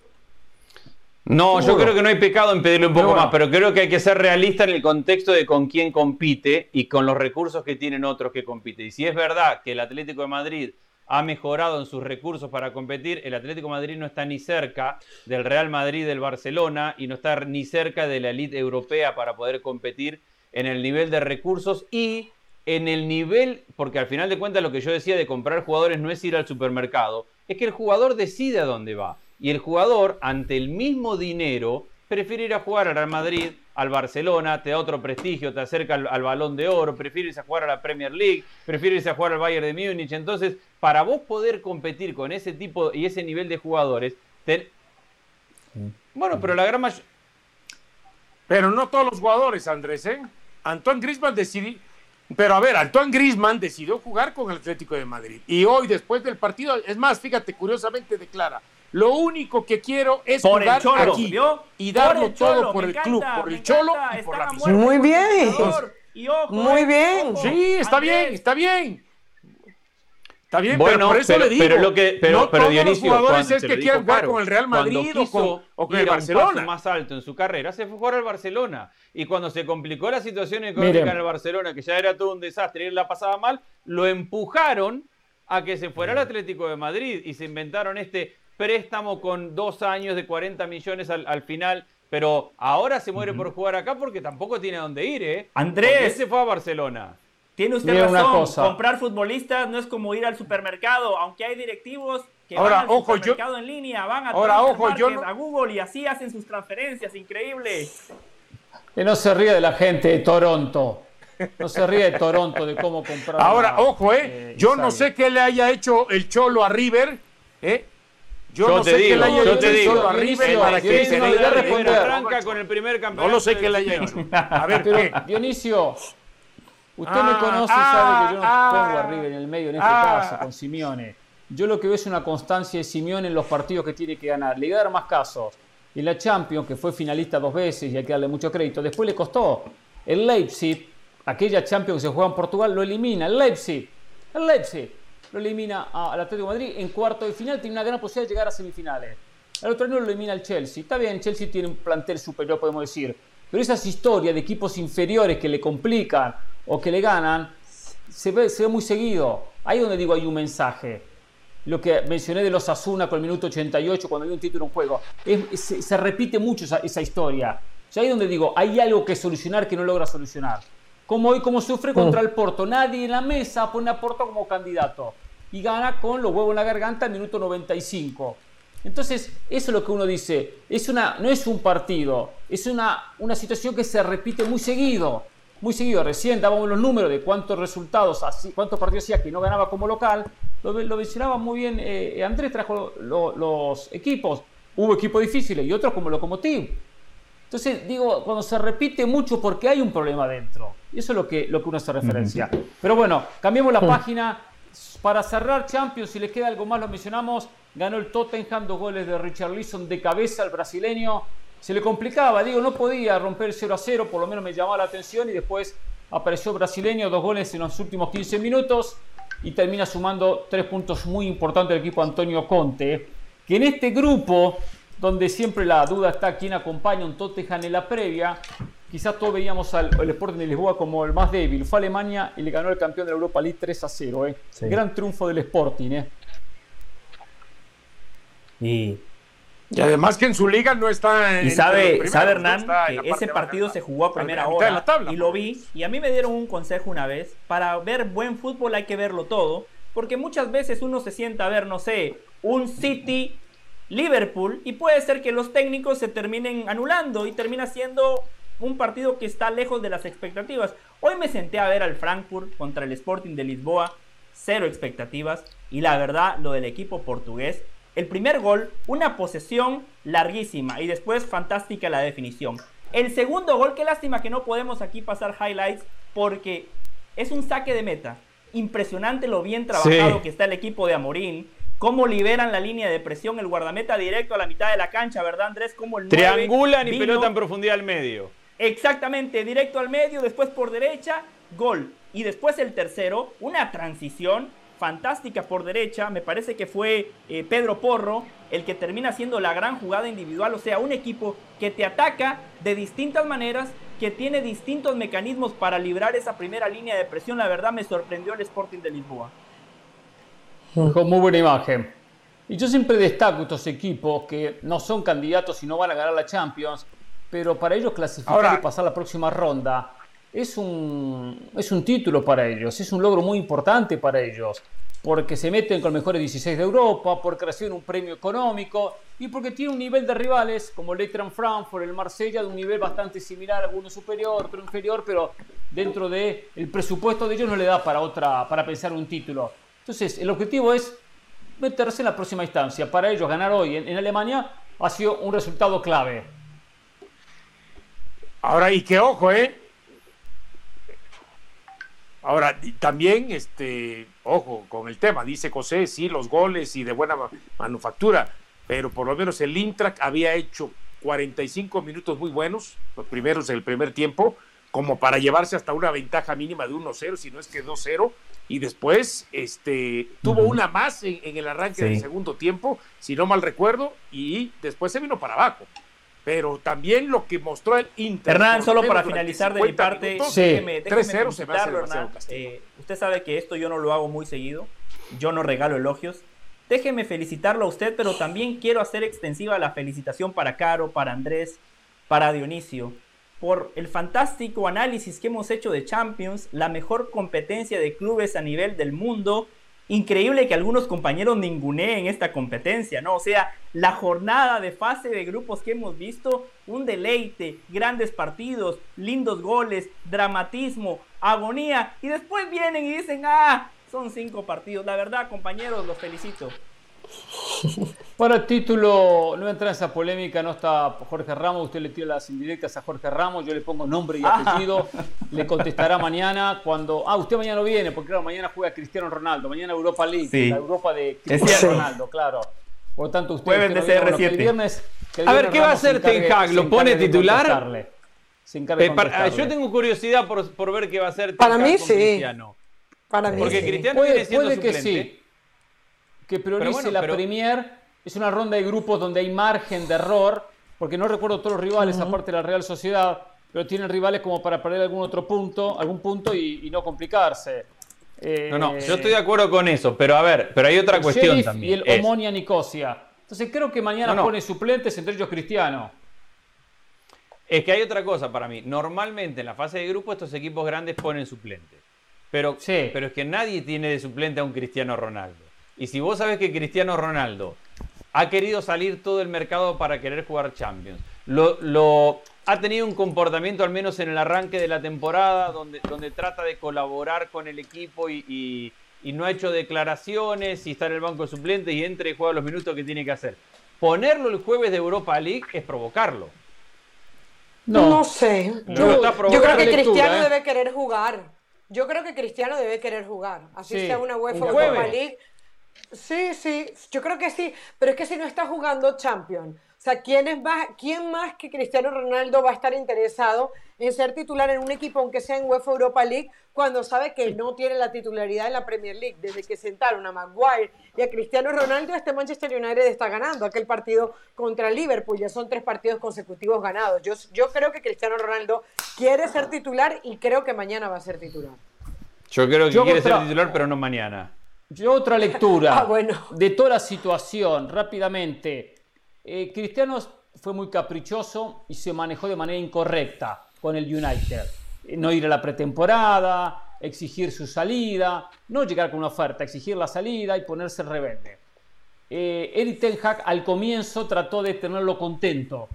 Entonces, aunque no ha hecho la pretemporada, lo pone como titular en el comienzo de la Premier y no funciona y genera en el grupo una sensación de injusticia. Él no entrenó, le da la espalda a los compañeros, se quiere del equipo y es titular. Nosotros nos matamos entrenando, hicimos la pretemporada, hicimos la gira y ahora tenemos que eh, poner al titular como suplente. y jugar con él. Entonces creo que eso generó un problema interno. Al punto que Ten Hag ah. dijo, con estas dos derrotas iniciales, me voy, o sea, me van o me la, termino jugando con, con, lo que él pensó que tenía que hacer. Y ahí le bajaron, eh, eh, le bajaron los humos a Cristiano. Va a ser uno más y te vas a ganar el puesto. O sea, si juega bien, si andás bien, vas a jugar. Pero, pero vas al banco suplente. De que fue el banco suplente, el equipo empezó a ganar. Y lleva tres Yo sé, a ver, Cristiano fue titular solamente un partido, el de la segunda fecha. El de la primera fecha la segunda no fue titular. Fue el, que, el que pierde con el Brentford 4-0. E, yo estoy de acuerdo con todo el análisis que haces y estoy de acuerdo con que Cristiano no se portó bien, estoy de acuerdo. Digo que a la hora de manejar un plantel, que, que, que tenés que manejar personas, egos, con las cuales tendrás que convivir por los próximos meses y como entrenador lo que, lo que, debe, lo que debes querer es sacar el máximo de cada uno, no descartar gente. Debes querer tener gente queriendo competir cada fin de semana. Para mí, ponerlo de titular, después de todo lo que se ha hablado, con lo mediático que es Cristiano, con lo mediático que fue el último mes y medio acerca de no querer jugar el jueves, sabiendo que ponerlo de titular es transformarlo en una meme para mañana, yo me evitaría ese, ese lugar de conflicto y de choque con el jugador y preferiría que juegue otro de titular y le dé la oportunidad el fin de semana. El meme ya es. exacto. Y, Cristiano se tiene que ir ganando eso. Prioriza su, su, deseo, su, lo que uno analiza como futbolista, no al, Cristiano figura que la rompió durante 20 años, sino prioriza la necesidad del equipo. ¿Qué, ¿Qué, hago como técnico? Tengo estos jugadores, ¿cuál juega el fin de semana? Entonces va, va a darle prioridad a eso y no al capricho. al yo le pregunto, al vos, vos crees que, juega, que juega contento Cristiano mañana si lo pone de titular? Bueno, ahí yo, creo que lo que veo de Cristiano es lo siguiente: cuando le bajaron los humos Cristiano, que tiene una mentalidad como ninguno en el mundo en la preparación, tendría, se dio cuenta que se tuvo que tragar su palabra, su ego y se va a matar. Y en eso coincido con lo que dice José, para llegar notablemente al Mundial, para romperla, para ganarse un, lugar en el United y de repente fin de año le sale un equipo de Champions, ¿eh? porque todo es posible. O sea, se, se traga su palabra, pero se va a matar y a preparar físicamente, futbolísticamente y mentalmente para volver a ser o acercarse a la mejor versión que pueda a su edad. Y es ahí donde él va a Qué bueno con, goles, porque actúa de esa manera, no con caprichos. Y si mañana es suplente, se la banca. Y si juega, se la banca. Qué bueno que no nada más coincide conmigo en este segundo segmento, sino que me dio crédito, porque en el primero dijo, yo hago esta lectura, dijo usted. Sí, hago esa lectura. Lo que yo he venido diciendo los últimos días. ¿eh? A mí me importa un bledo. Nada más le faltó decir, que... le faltó decir un último punto. Le faltó decir un último punto que cuando sacó a Cristiano también sacó a Maguire, porque eran los dos bandos y ahí dijo listo. El que manda soy yo, muchachos. Aquí no hay dos bandos. Aquí es el Manchester United. Y después, en, en lo segundo, coincido también con usted. Creo que Cristiano ya se dio cuenta que se equivocó y a partir de hoy, Ten Hag no puede estar pensando si Cristiano es un meme o no. El técnico está para potenciar, como bien decía Andrés, en eso coincido, potenciar a sus futbolistas. ¿Y cómo va a potenciar a Cristiano Ronaldo? Con goles, con confianza, con continuidad, con minutos. Y viceversa, Cristiano también tiene que pensar lo mismo. Tiene que saber que la única manera que se puede ganar un puesto de titular en la Premier League es haciendo goles, aunque sea la Real Sociedad en la UEFA Europa League. Por cierto, acabo de buscar y Ten Hag confirmó que Cristiano Ronaldo está listo, no dijo que iba a ser, pero dijo que está listo para ser titular el día de mañana ante la Real Sociedad. Entonces, si dijo eso, lo voy a poner de titular. Entonces. Y sí. Bueno, habrá que ver, habrá que ver qué pasa. Eh, sí, porque de repente le preguntaron, ¿va a ser titular? Y quizá respondió, está listo, o sea que físicamente está en condiciones de sí, titular, tomando en cuenta que no fue la palabra quiero, Quiero que sepan que Carolina, José y yo vinimos a ver eh, la pelea entre Hernán y Dionisio por el América, el fútbol mexicano, por el América. todo lo que nos vendieron en el arranque del partido. ¿Y tú, se nos está yendo el programa, nos tienen discutiendo acá que si el Cholo Simeone, que si Cristiano Ronaldo. Tiene razón. y no estamos viendo la pelea de fondo. O sea, no estamos viendo la de fondo. Miren, yo nada más, yo nada más yo nada más necesito, yo nada más necesito un golpe. ¿Quiere, ¿quiere iniciarla usted o quiere que la inicie Uno nada más, no más, no más. ¿Eh? No más. Perfecto. Bueno, siempre dicen usted que tire, pega primero, pega dos golpes, veces, si no va a ser suficiente. Yo con uno ahí ya Me molesta... Sí, Pero bueno, mientras no sea como aquel, mientras no sea como aquel chiste, ¿no? De el mexicano y el gringo, ¿no? Que dice, bueno, pues vamos a, a ver, a ver quién pega primero. Y dice el mexicano, está bien, yo empiezo pegando. Y empieza a pegar el mexicano, el gringo tal, le mete una tranquiza y después agarra y dice, valoro, ahora me toca a mí, no, tú ya ganaste, América, Lo que, lo ha, lo que ha logrado eh, Fernando Ortiz, el Tano Ortiz, eh, valoro, no es fácil ganar ocho partidos consecutivos, ah. pero no tengo dudas que esta América lo están llevando y hay momentos claves en el partido que el árbitro toma decisiones a favor del América. Ayer el partido contra San Luis, apenas arrancó el partido, primeros 15, 20 minutos, creo que minuto 17, 18, si mal no recuerdo, un centro, Abel Hernández salta, cabecea, pone las manos en la espalda de Araujo, le cobran empujón. Me hizo recordar mucho la jugada de Rotondi, aunque de Rotondi contra Cruz, contra, en el Cruz Azul América, en aquella jugada sí se notaba que había empujado al propio Sendejas. Ahí está la jugada, minuto 4. No veo un claro empujón para anular el gol.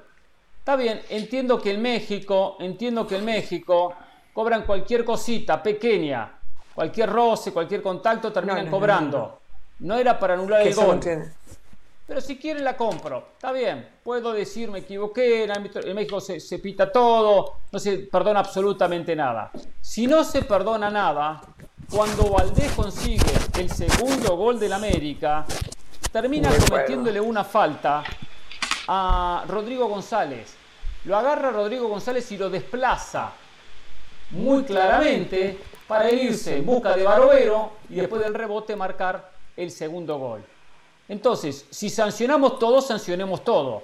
Si no sancionamos, no sancionemos. Acá hubiese anotado el gol de Abel Hernández. Lo peor que esto con América pasa seguido y pasa en muchos partidos. Mencionaba Dionisio algo de Fidalgo de la jornada anterior, también que debió ser expulsado. Entonces, encontramos que cuando hay alguna jugada, eh, Sendeja, ¿qué dije? Fidalgo, sí, Sendeja. Fidalgo. Sí, pensé, pensé en, Sendeja, pero sí, Fidalgo. Eh, eh, eh, lo de Sendejas. Em, entonces, después de una jugada que no sé si la tenemos, en el gol de Valdés, lo que hago referencia, lo agarra del brazo al jugador de San Luis, a, Rodrigo González, y lo desplaza. La jugada termina en gol. Entonces no sancionamos eso que está mucho más agresivo y evidente que lo que vimos en esta jugada. Entonces se ve partido tras partido. Se ve en muchas decisiones. Y lamentablemente de muchos de nuestros campeonatos hay eh, dirigentes que desde arriba levantan el teléfono y hablan con quien tienen que hablar y después hay colaboración para algún que otro equipo.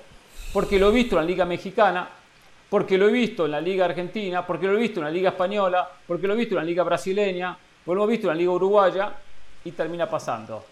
Entonces, esto eh, hay que mencionarlo, porque lo del América ya se da muy seguido, en muchas fechas.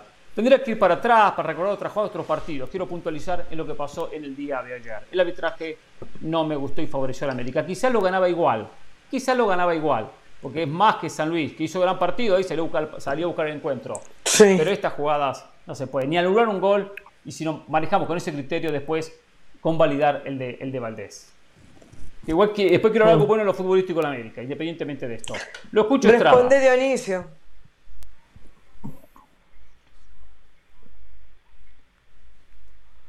Ah, oh. Lo dije eh, entrando acá, el gol de, Abel Hernández debió haber contado y el gol de estamos de acuerdo de Valdés pues bueno va precedido de ese jalón de mano. Ahí no ahí no estamos. Ahora lo que yo no comparto es que lo que yo no a ver estoy de acuerdo en estas dos jugadas puntuales. Lo que yo no comparto es que usted al igual que José Ramón que creo que ya se contagió los lunes digan que al América lo están llevando. Al América no lo están llevando. Eh, esa es la parte que yo no comparto ¿Eh? No pienso que la América lo están llevando por estas dos eh, jugaditas puntuales o por estas dos jugadas puntuales. De acuerdo. ¿Eh? Yo creo que América sí ha hecho algunas cosas muy bien para estar donde está. Ahora, ahora, donde usted, y ya ahí le mando el primer este, gancho al hígado, es, recuerdo que hace unas semanas aquí lo dijo, y ahorita ya está medio cambiando un poquito el discurso, ¿no? Dice, no, no, no, y algunas cosas del tal Ortiz que voy a hablar y que voy a resaltar. Aquí usted dijo, eh, el Tano Ortiz no es técnico del América. el Tano Ortiz se tiene que ir ya, tiene que renunciar. Y ahora resulta que hoy el Tano Ortiz es el técnico ideal para la América desde su punto de vista, cuando hace cuatro, cuando hace un mes cuando hace un mes usted estaba cortándole la cabeza y que se tenía que ir, ¿eh? Y que dijo que no era, bueno, sí, eh, nada más digo, que espero que usted sea congruente con sus palabras. Nada le responder. Es todo lo que yo, eh, es todo lo que yo deseo, que usted sea congruente. Usted mató a un técnico y lo estaba echando y hoy ahora parece que, lo va a elogiar. Parece que lo va a elogiar. Eh, lo que dije en su momento que lo mantengo, el América no se puede dar al lujo de darle oportunidades a técnicos interinos, que después los convierte en técnicos principales y técnicos ya eh, eh, oficiales del América. El América es un equipo con historia y una institución con una seriedad y un compromiso y un plantel para traer a técnicos hechos y derechos, no para ir formando en el América, formando en el camino. Eso es lo que digo del América, como lo digo de Chivas que terminen con técnicos interinos. Lo ponemos dos, tres partidos, anda bien, lo dejamos 6, 7, 8 y le damos el próximo campeonato. No, no, el América no puede darse ese lujo. Ahora, ahora, dicho esto, reconozco que está logrando triunfos consecutivos y que ha habido algunas cosas que le ha hecho muy bien. No todo es malo lo de, lo de Ortiz. Vamos a evaluar cuando juegue la liguilla, que al fin y al cabo lo que importa es el campeonato. El campeonato. Ahí vamos a evaluar las condiciones porque no lo dije, no lo voy a decir coincido, es el gran coincido. candidato, no es Ahí el sí. gran candidato, es uno de los candidatos.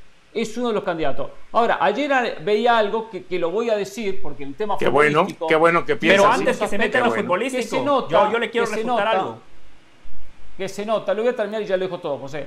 Que se nota que el técnico no es un improvisado y tiene su argumento. Es un equipo que recuesta por una banda los ataques y ataca por la banda y termina por la banda opuesta. Ayer tenía ocho jugadores por derecha y ya lo vi en muchos partidos del América y termina por izquierda con el Cabecita Rodríguez que entra. Él y Fuentes, los únicos que están de la mitad hacia la izquierda. La mitad hacia la derecha tiene ocho jugadores.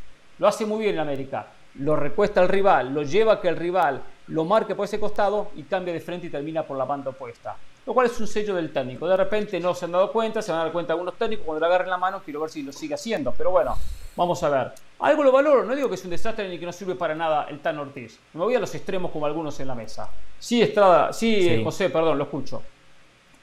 A ver, eh, claramente anoche el arbitraje sí fue tendencioso. Es difícil unificar criterios con distintos árbitros, pero lo que no podemos permitir es que un mismo árbitro, o en este caso el VAR, ante dos jugadas casi idénticas, termine tomando criterios distintos y los dos para favorecer al equipo grande. Lo de anoche no lo podemos discutir, eh, discutir, perdón, claramente el favorecido fue el América. Ahora, tomar un partido y decir que al América lo van llevando, eso sí me parece un despropósito. En esta racha del América, a ver, le metió tres a Pumas, le metió tres a Pachuca de Almada. Bueno, a Pu- a Puma le, gana metió- cualquiera hoy, ¿eh? Puma ganó un solo partido en el campeonato, ¿eh? Le gana cualquiera, ¿eh? Ok, perfecto. A Cruz Azul le metió siete. Siete, con un gran técnico de Diego Aguirre, que aquí lo Sí. mostraron en las clases tácticas y decían, Aguirre le va a ir muy bien en el También. fútbol mexicano. El único técnico También uruguayo que no sabe defender. ¿Cómo? Perdón. claro. le hicieron, le hicieron No, el no. segmento de la clase táctica. Aguirre. ¿En serio, También José? No, no me la sabía esa, José, ¿en serio? Algunos en la mesa decían anulado. anulado, otro, ot- otro decía, otro decían, otro decían que no. Bueno, para Bien Jorge mal anulado. A ver, le metió tres a Mazatlán, le ganó a Tigres, que por cierto. Mazatlán expulsaron, expulsaron a Vargas. Expulsaron a Vargas Sí. minuto 57. Mazatlán se quedó con 10 hombres. Bien expulsado, bien expulsado Vargas, bien No, expulsado. no, Eh, honestamente, no, no, no, no recuerdo lo que hizo Vargas. No, no, hay que ver Sí, la sí. primera amarilla, no la segunda, ¿eh? Porque a veces la segunda, la segunda merece, pero capaz que la amarilla fue exagerada, ¿eh? Cuando uno pone la primera, después ya lo condiciona para una segunda. Pero, y pero ha hecho cosas la bien. de Cendejas, la de Cendejas contra Tigres, que creo que usted y Dionisio más o menos en el comentario daban a entender que era roja. No puede ser roja si Cendejas se para en la pelota. Mire, Perfecto, Cendejas se para en la No, pelota. la- no, no, la de Cendejas no, la de Cendejas no. Y cuando cae, no es se produce el contacto. No es un contacto propiciado por Cendejas para tratar de trabar, para hacer una falta o para tratar de golpear al rival. Es más, el árbitro la revisa, La María a mí hasta me pareció exagerada porque reitero fue un accidente de cendejas, por lo cual yo entiendo que hay una narrativa que durante años, durante décadas han dicho que al América lo favorecen, pero por ejemplo, hermano Águila, anoche estaba viendo el documental del América que me recomendó nuestro productor Edgardo Matei eh, eh, en aquella semifinal, Dionisio, previa a la final del siglo contra Chivas, Codesal le robó al América, se cansaron de pegarle al América. No, ¿qué tiene que ver? Que claro, usted agarra una jugada aislada, usted agarra. Perdón, Claro, pero, pero, Hernán. Que a partir de ahí arranca la historia de que América compra títulos y le favorecen los árbitros. Y usted y muchos, como ya decía Dionisio, José Ramón, Faitelson y muchos otros, agarran muchas veces una jugada aislada, un partido aislado y empiezan a alimentar la narrativa. Ah, es que al América lo van llevando. Deme argumentos contra San Luis y lo No, lo que... y, las otras victorias. Ok, contra Pachuca. Contra Pachuca, minuto 41, roja Ibarra, roja directa. No era roja para Ibarra, Romario Ibarra. Lo deja con 10. En un partido que ganaba América 1 a 0. No era lo, roja. lo arreglaban con amarilla, lo arreglaban con amarilla. Minuto 41, roja directa. Pachuca se quedó con 10. Entonces, bueno, segundo tiempo, 10 contra 11, el partido termina 3 a 0. O sea, eh, estamos, estamos encontrando roja contra Mazatlán. No, no, no, pero, pero permítame, pero permítame. Si usted piensa, si usted piensa que esa no fue roja, si usted piensa que esa no fue roja, Pereira, permítame. Entonces, ¿por qué Pachuca no metió una reclamación? Ibarra ni protestó, para que le quitaran esa roja a Romario Ibarra y pudiera jugar el próximo partido. No, pregunto nada más. Hernán ni se acuerda la jugada, Hernán está viendo. Por favor, seamos serios, Pereira. ¿Cómo fue la jugada, Hernán? a ver. ¿Por qué no fue roja? Explíquenos. Porque fue una jugada eh, donde fue violentamente, pero Está recordando. Ya, ya está pensando, a ver, a ver si se acuerda de la jugada. Ya está pensando cuando empieza con eso. amarilla. Sí, sí, sí. sí. no fue a, fracturar al rival.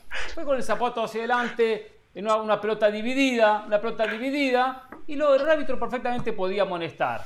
Pero muy rigurista, Miren, ay, ay, 41. Ay, yo, yo quiero decir algo. Al América con 10, dejando a Pachuca con 10. O sea, Hernán, yo creo que nadie niega, Hernán, yo digo que nadie. ¿Cómo fue la primera amarilla? Pero en el 11 contra 11 América era mejor que Pachuca en ese partido. ¿Se acuerdan? No, no me acuerdo. Sí. No, poco me acuerdo. ¿Usted? No, yo no. A ver, diga usted. Hernán, Hernán, a ver, yo lo que digo es una cosa. Nadie va a negar lo que el está haciendo. Yo creo que el, el lugar que ha, que ha, tenido hoy un Fidalgo, el lugar que lo que está haciendo Richard Sánchez, el que se te haya ido Jorge Sánchez y tú puedas utilizar a Emilio Lara, todo eso está muy bien. La cantidad de partidos invictos yo no creo que sea producto de, lo, de, de ayudas para la América. Yo no me iría a ese extremo pero sí duele mucho ver cómo ayer el Atlético San Luis era un equipo que proponía, que con lo poco que tenía fue al Estadio Azteca a jugar un gran partido y lo terminan robando, porque la verdad que lo de Abel Fernández, uno mientras más ve esa jugada, más se da cuenta que no tiene ningún sentido que se anule ese gol. Minuto 5, soy visitante, soy el equipo débil y me van a, matar de esa manera el primer gol, no es justo. es, el América no necesita que lo ayuden. Entonces, entonces ¿cómo puede ser que Abel, a ver, Abel Fernández lo que estaba era referenciando a Araujo? Y no es eso lo peor. Lo peor es que uno ve los comentarios de quienes estaban con el partido o después del partido dicen, ah, es que esta América es una planadora. ¿Por qué no se le da la relevancia a esa jugada? Esa jugada fue groserísima. El comentario que había hecho eh, Pereira lo, lo, tenía exactamente igual. Lo peor es cómo no aluran después con ese mismo criterio el gol de Valdés para el 2 a 0 cuando había el Atlético San Luis hecho méritos. Waller, la jugada que esa y así podemos contar unas cuantas. Entonces yo creo que al final la tristeza que a mí me da es que el América no necesita de este tipo de ayudas para poder hacer la diferencia. El América no necesita que tener estos puntos negros para que el día de mañana sea campeón y, y salgamos cualquiera de nosotros a recordar este partido. A mí me parece que lo de ayer. Salga Pereira a recordarlo, que lo ayudaron por ese partido, quedó en la parte de alta de la tabla. Pero además, ojo, entiendo la de Abel Hernández, que la anula en el gol pero después, antes de que cayera el primero de la América bueno, sí, sí, el primer tiempo, bueno, la que se comió a ¿Eh? La que se comió solo frente a Ochoa. ya el América, por equipo grande que es, por presupuesto que maneja, ya tiene un montón de ventajas. Entonces le vas a dar la ventaja de que cuando Abel Hernández te marca un gol, haga... No, sí, pero... Sí, pero, pero si, está bien, pero si Abel Hernández también clava esa que se comió solo frente a Ochoa y que tiró sobre el poste derecho, ¿eh? Entonces se va a San Luis adelante. O sea, yo creo que, yo creo que tenemos. Eh, no, no, si es excusa, si es excusa, porque cuando tú me vienes a hablar de que a ti te da pena como un equipo como Atlético de San Luis haya sido acuchillado, que efectivamente fue acuchillado, pero si Abel Hernández clava esa, el trámite es distinto. Ya no sabemos qué pueda pasar. Ya no sabemos si a lo mejor eh, eh, este, vendría, no, ya no sabemos si a lo mejor vendría el gol de Jonathan Rodríguez o no sabemos si después vendría la, la, la, la falta de Diego Valdés. No lo estoy justificando, simplemente te digo que hubo un momento en que San Luis anularon el gol y tuvo la posibilidad de clavar otro. Mexicano y no lo aprovechó también. Hay que decirlo. Me estoy entusiasmando y que me gusta ver los partidos de fútbol mexicano. Vengo acá y resulta que al América lo están empujando y lo van a sacar. Los últimos dos campeonatos que vi al Atlas lo favorecieron, lo empujaron, lo llevaron y lo hicieron campeón. Entonces, al final de cuentas, no tiene sentido ver fútbol. Si siempre todo el argumento termina en lo agarraron los árbitros y, lo llevaron a, ser campeón. No, no, te pregunto, Andrés. Claro. Real Madrid le pasa lo mismo. No, no, no, no, no, por lo que dice Andrés. ¿Para, para vos no existe eso de llevar los equipos? Ah, a, mí me parece que, existe. No, no, en no. liga, no, digo en todos lados no sé, mientras no tenga pruebas no, me animo a decirlo, Hernán. A ver, que, hay errores, hay errores. En Argentina, en Argentina, en Argentina lo, de Barraca, lo de Barraca Central lo de, es, vergonzoso. lo de Arsenal. Y cuando River lo han tenido que ayudar, lo ayudaron. Y a Boca, cuando tuvieron que cobrarle penales fuera del área, como contra Rosario Central, le cobraban penales por eh, en la Copa En la Copa Argentina, recuerdo. Un metro fuera del área, sí. penal para Boca, porque había que meterlo en Copa Libertadores. O sea, con el Chacho y cuando al Madrid había que, había que llevarlo en la Liga Española, en medio de la pandemia que ganara la Liga, lo llevaban. Y hasta para matar y, estar más seguro, Barcelona y Atlético Madrid lo mataban. O sea, lo vemos, lo vemos. Pero el Atlas, el Atlas también en su camino al título tuvo un partido con Monterrey que recuerdo un penal que le dieron, que me agarra la cabeza. No lo toca nadie. Nadie lo toca el jugador del Atlas. El de Monterrey no lo toca. Penal para el Atlas. O sea, fue también eh, vergonzoso. Los equipos tienen que hacer su parte, ¿eh? O sea, uno tiene que tener una idea, una forma de juego. O sea, no es solo cuestión del árbitro. Pero hay cuestiones puntuales en los partidos. Entonces, si ayer le daban el gol a San Luis, ya América estaba 1-0 abajo. Y tenía esa obligación. le anulan un gol, bueno, después América maneja el partido con otra, con otra tranquilidad. Entonces, lamentablemente, en el fútbol pasa y yo voy a decir otra cosa. Isabel mete la que falla, si hubiera ¿eh? estado 1-0 también abajo América. pueda decir. No tiene nada que ver.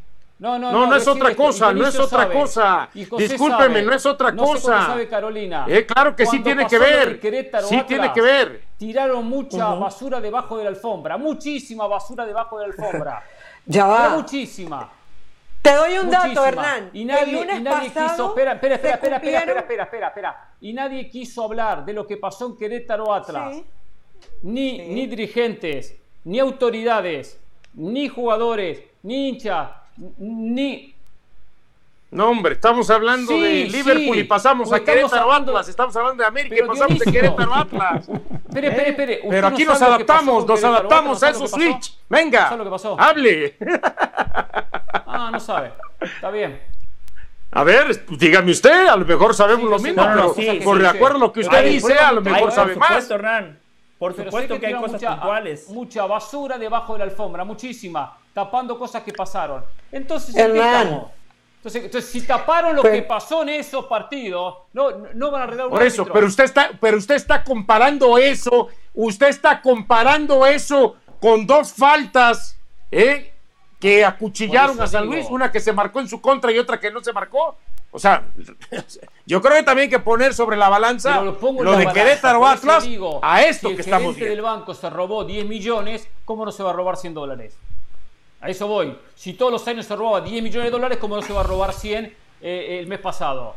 Eso es lo que, lo que quiero decir, en cierta manera. Bueno. Bueno, durante el FIFA Game. No, yo lo que digo, si me robo 10 millones de dólares, ya no me robo 100. Esa es la verdad. Era el que maneja la plata y es el presidente de una federación federación, o sea, pero bueno, Hernán, claro que hay, claro que hay cosas puntuales. Pero bueno, ¿qué? ¿Pero qué, qué quiere decir con eso, José? ¿Qué quiere decir con eso? ¿Justificamos todo y no decimos nada? Porque, era, porque era un ladrón. No, sé, ¿a quién, a, quién, ¿a quién se refiere? No sé, no, verdad no sé a quién se refiere. A uno de sus amigos, pero bueno, olvídenlo. Mire, a uno claro de mis que amigos. Pero no, no, no, no, no, no, no, no, no, no, porque a mí está ensuciando a mí, ¿eh? No sé de qué, ahora no sé de quién está hablando. De FIFA que hubo cantidad No, está hablando de la FIFA, está hablando de la FIFA, Hernán. Está hablando de la FIFA. De la FIFA. Pero si dice que un amigo mío, un amigo mío, dice José Bueno, está diciendo que fue presidente se de la robó plata. Y se robó, yo sé, pero José Valle dice, en el FIFA Gay se robaron plata. Y un amigo suyo se robó plata, supuestamente, para José, y hoy está, no sé qué dijo, en qué puesto está. Entonces digo, yo no dije que se robó plata. Yo, yo dije que hubo un presidente, hubo un presidente que robó y lo penalizaron.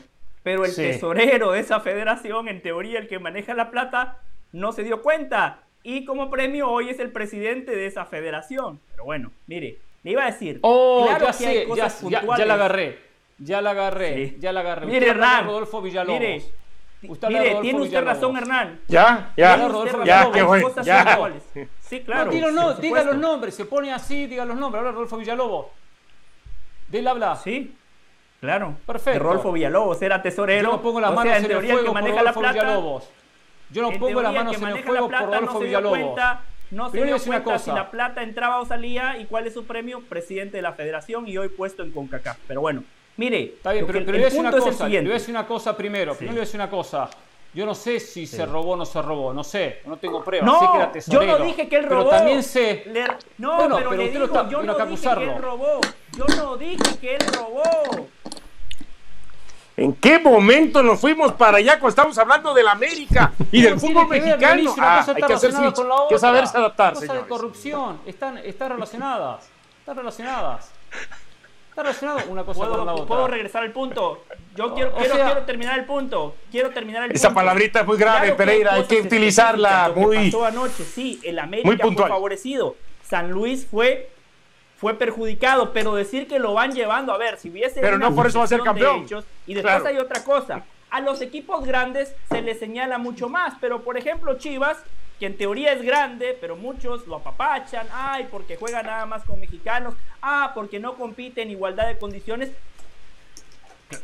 Claro, el último campeonato de Chivas, o sea, o porque tienen al mejor director deportivo le hayan mandado al mismo árbitro, llama la atención. Y qué casualidad, qué casualidad que esta temporada, ahora que Hernán dice que al América lo van llevando, Chivas no había ganado en el torneo. Su próximo partido era contra Tigres. Ah, no, hay que reprogramar el partido, mejor le vamos a poner a Necaxa. Le ganan a Necaxa, reprogramaron el partido contra Tigres. Siguiente partido, ah, hay que poner a Chivander, el árbitro que después de siete años, después de aquella final que pitó, regresa a pitar un partido de Chivas. Qué casualidad cuando Chivas necesitaba una segunda victoria. Por eso Hernán tiene razón, hay cosas puntuales, claro que las hay. Sabemos cómo se maneja el fútbol, hay muchos dirigentes que están en la cárcel. Hernán, usted recuerda un árbitro que nos visitó en Coral Gables y nos dijo, bueno, a usted se lo dijo, después usted nos compartió la historia. Al América contra Cruz Azul lo favorecieron y nos dio argumentos, pero ¿por qué ese árbitro no lo dijo públicamente? ¿Por qué? O sea, hay cosas puntuales. Porque tuvo miedo. que usted no puede decir más nada, ¿eh? Ya me di cuenta, pero bueno. No le puedo decir más nada a usted, ¿eh? porque bueno, ¿eh? Dice al aire quiénes son mis amigos, ¿eh? Pensé, pensé que podía usted mantener cierta, cierto respeto, por lo menos, pero bueno, veo que rompe códigos, exactamente, sin importar. Sí, ese, ese árbitro dijo, ese bueno, a ver, yo quiero escuchar, yo quiero escuchar, a la América. y al aire me dijo una cosa contraria, al aire me dijo una cosa contraria. Me dijo, no, no, estás equivocado con esa decisión arbitral, no, esto fue así, así, así fuera al aire me dijo, ¿tenés micrófono? No, entonces me dijo otra historia. Entonces, uno lo ve, ¿eh? uno lo ve, ¿eh? y yo he escuchado, he escuchado en algunos programas, en las pausas, especialmente cuando me toca trabajar en fútbol picante, cosas que pasan en México. Y la escucho porque la hablamos como hablamos acá en las pausas. Hablamos aquí en las pausas y uno se entera de cosas que pasan. Ah, bueno, acá no tenemos pausa, tiene razón Carolina. Acá no tenemos pausa. ¿Cuál es? Acá no. Ahora, yo quiero escuchar a Pereira que dijo, ya voy a rescatar las cuestiones futbolísticas que América ha este, mejorado y, este, y no, lo escucha, no, he escuchado nada de eso. A usted que le gusta el fútbol no he escuchado nada de eso. Y lo único que sí digo, a ver, a ver, gente, medios, los americanistas con ellos no me puedo meter, que piensen lo que quieran. Pero a ver, por favor, colegas, no empecemos que el América es el único candidato. sí lo es. Que es el sí máximo lo es. candidato. Tranquilos, tranquilos. Sí es candidato. No, el único no. Pero no, El no es ni no. el único ni el máximo candidato. ¿Eh? Porque, porque hoy, porque, porque hoy, porque hoy, por ejemplo, ya hay equipos que están retomando de nuevo su nivel y que si se enfrentaran a la América, Pachuca, no va a ser el mismo resultado y lo pongo de ejemplo lo que pasó en Pachuca. Hoy Pachuca también, cuatro victorias consecutivas, diez goles, dos en contras. No es el mismo Pachuca. que Esperemos al agarró 25 hace de septiembre. semanas que Esperemos metió 25 de septiembre. Con un hombre Pero sí es el mismo Ojo, América. es- ese Pachuca hoy, ese Pachuca hoy se pone al mismo nivel que el acuerdo, América. ¿eh? que es el América no es el único no ni el máximo candidato. Primero, el aspecto futbolístico ya se lo dije, no lo escuchó usted. Le dije cómo inicia los ataques y cómo los termina. Y si quiere, le, hago, le preparo una clase táctica para mañana o para el viernes, no tengo problema. No, para el viernes no, porque no voy a estar. Para mañana. Ahora, ahora. No, no vengo, no vengo, que es uno no de los vengo, candidatos. pero prepáramela y man- es envíamela. uno de los candidatos, no es el gran candidato. Y lo veremos en la liguilla, lo veremos en la, en la, en la liguilla. Ahí tendrá que demostrar lo que vale, porque al fin y al cabo Hernán. esto se va a definir con un campeonato. Hernán, Sí, rapidito, so- solamente te quería decir algo. El 5 de septiembre se cumplieron seis meses del Querétaro Atlas, no hay ningún detenido. Una vergüenza.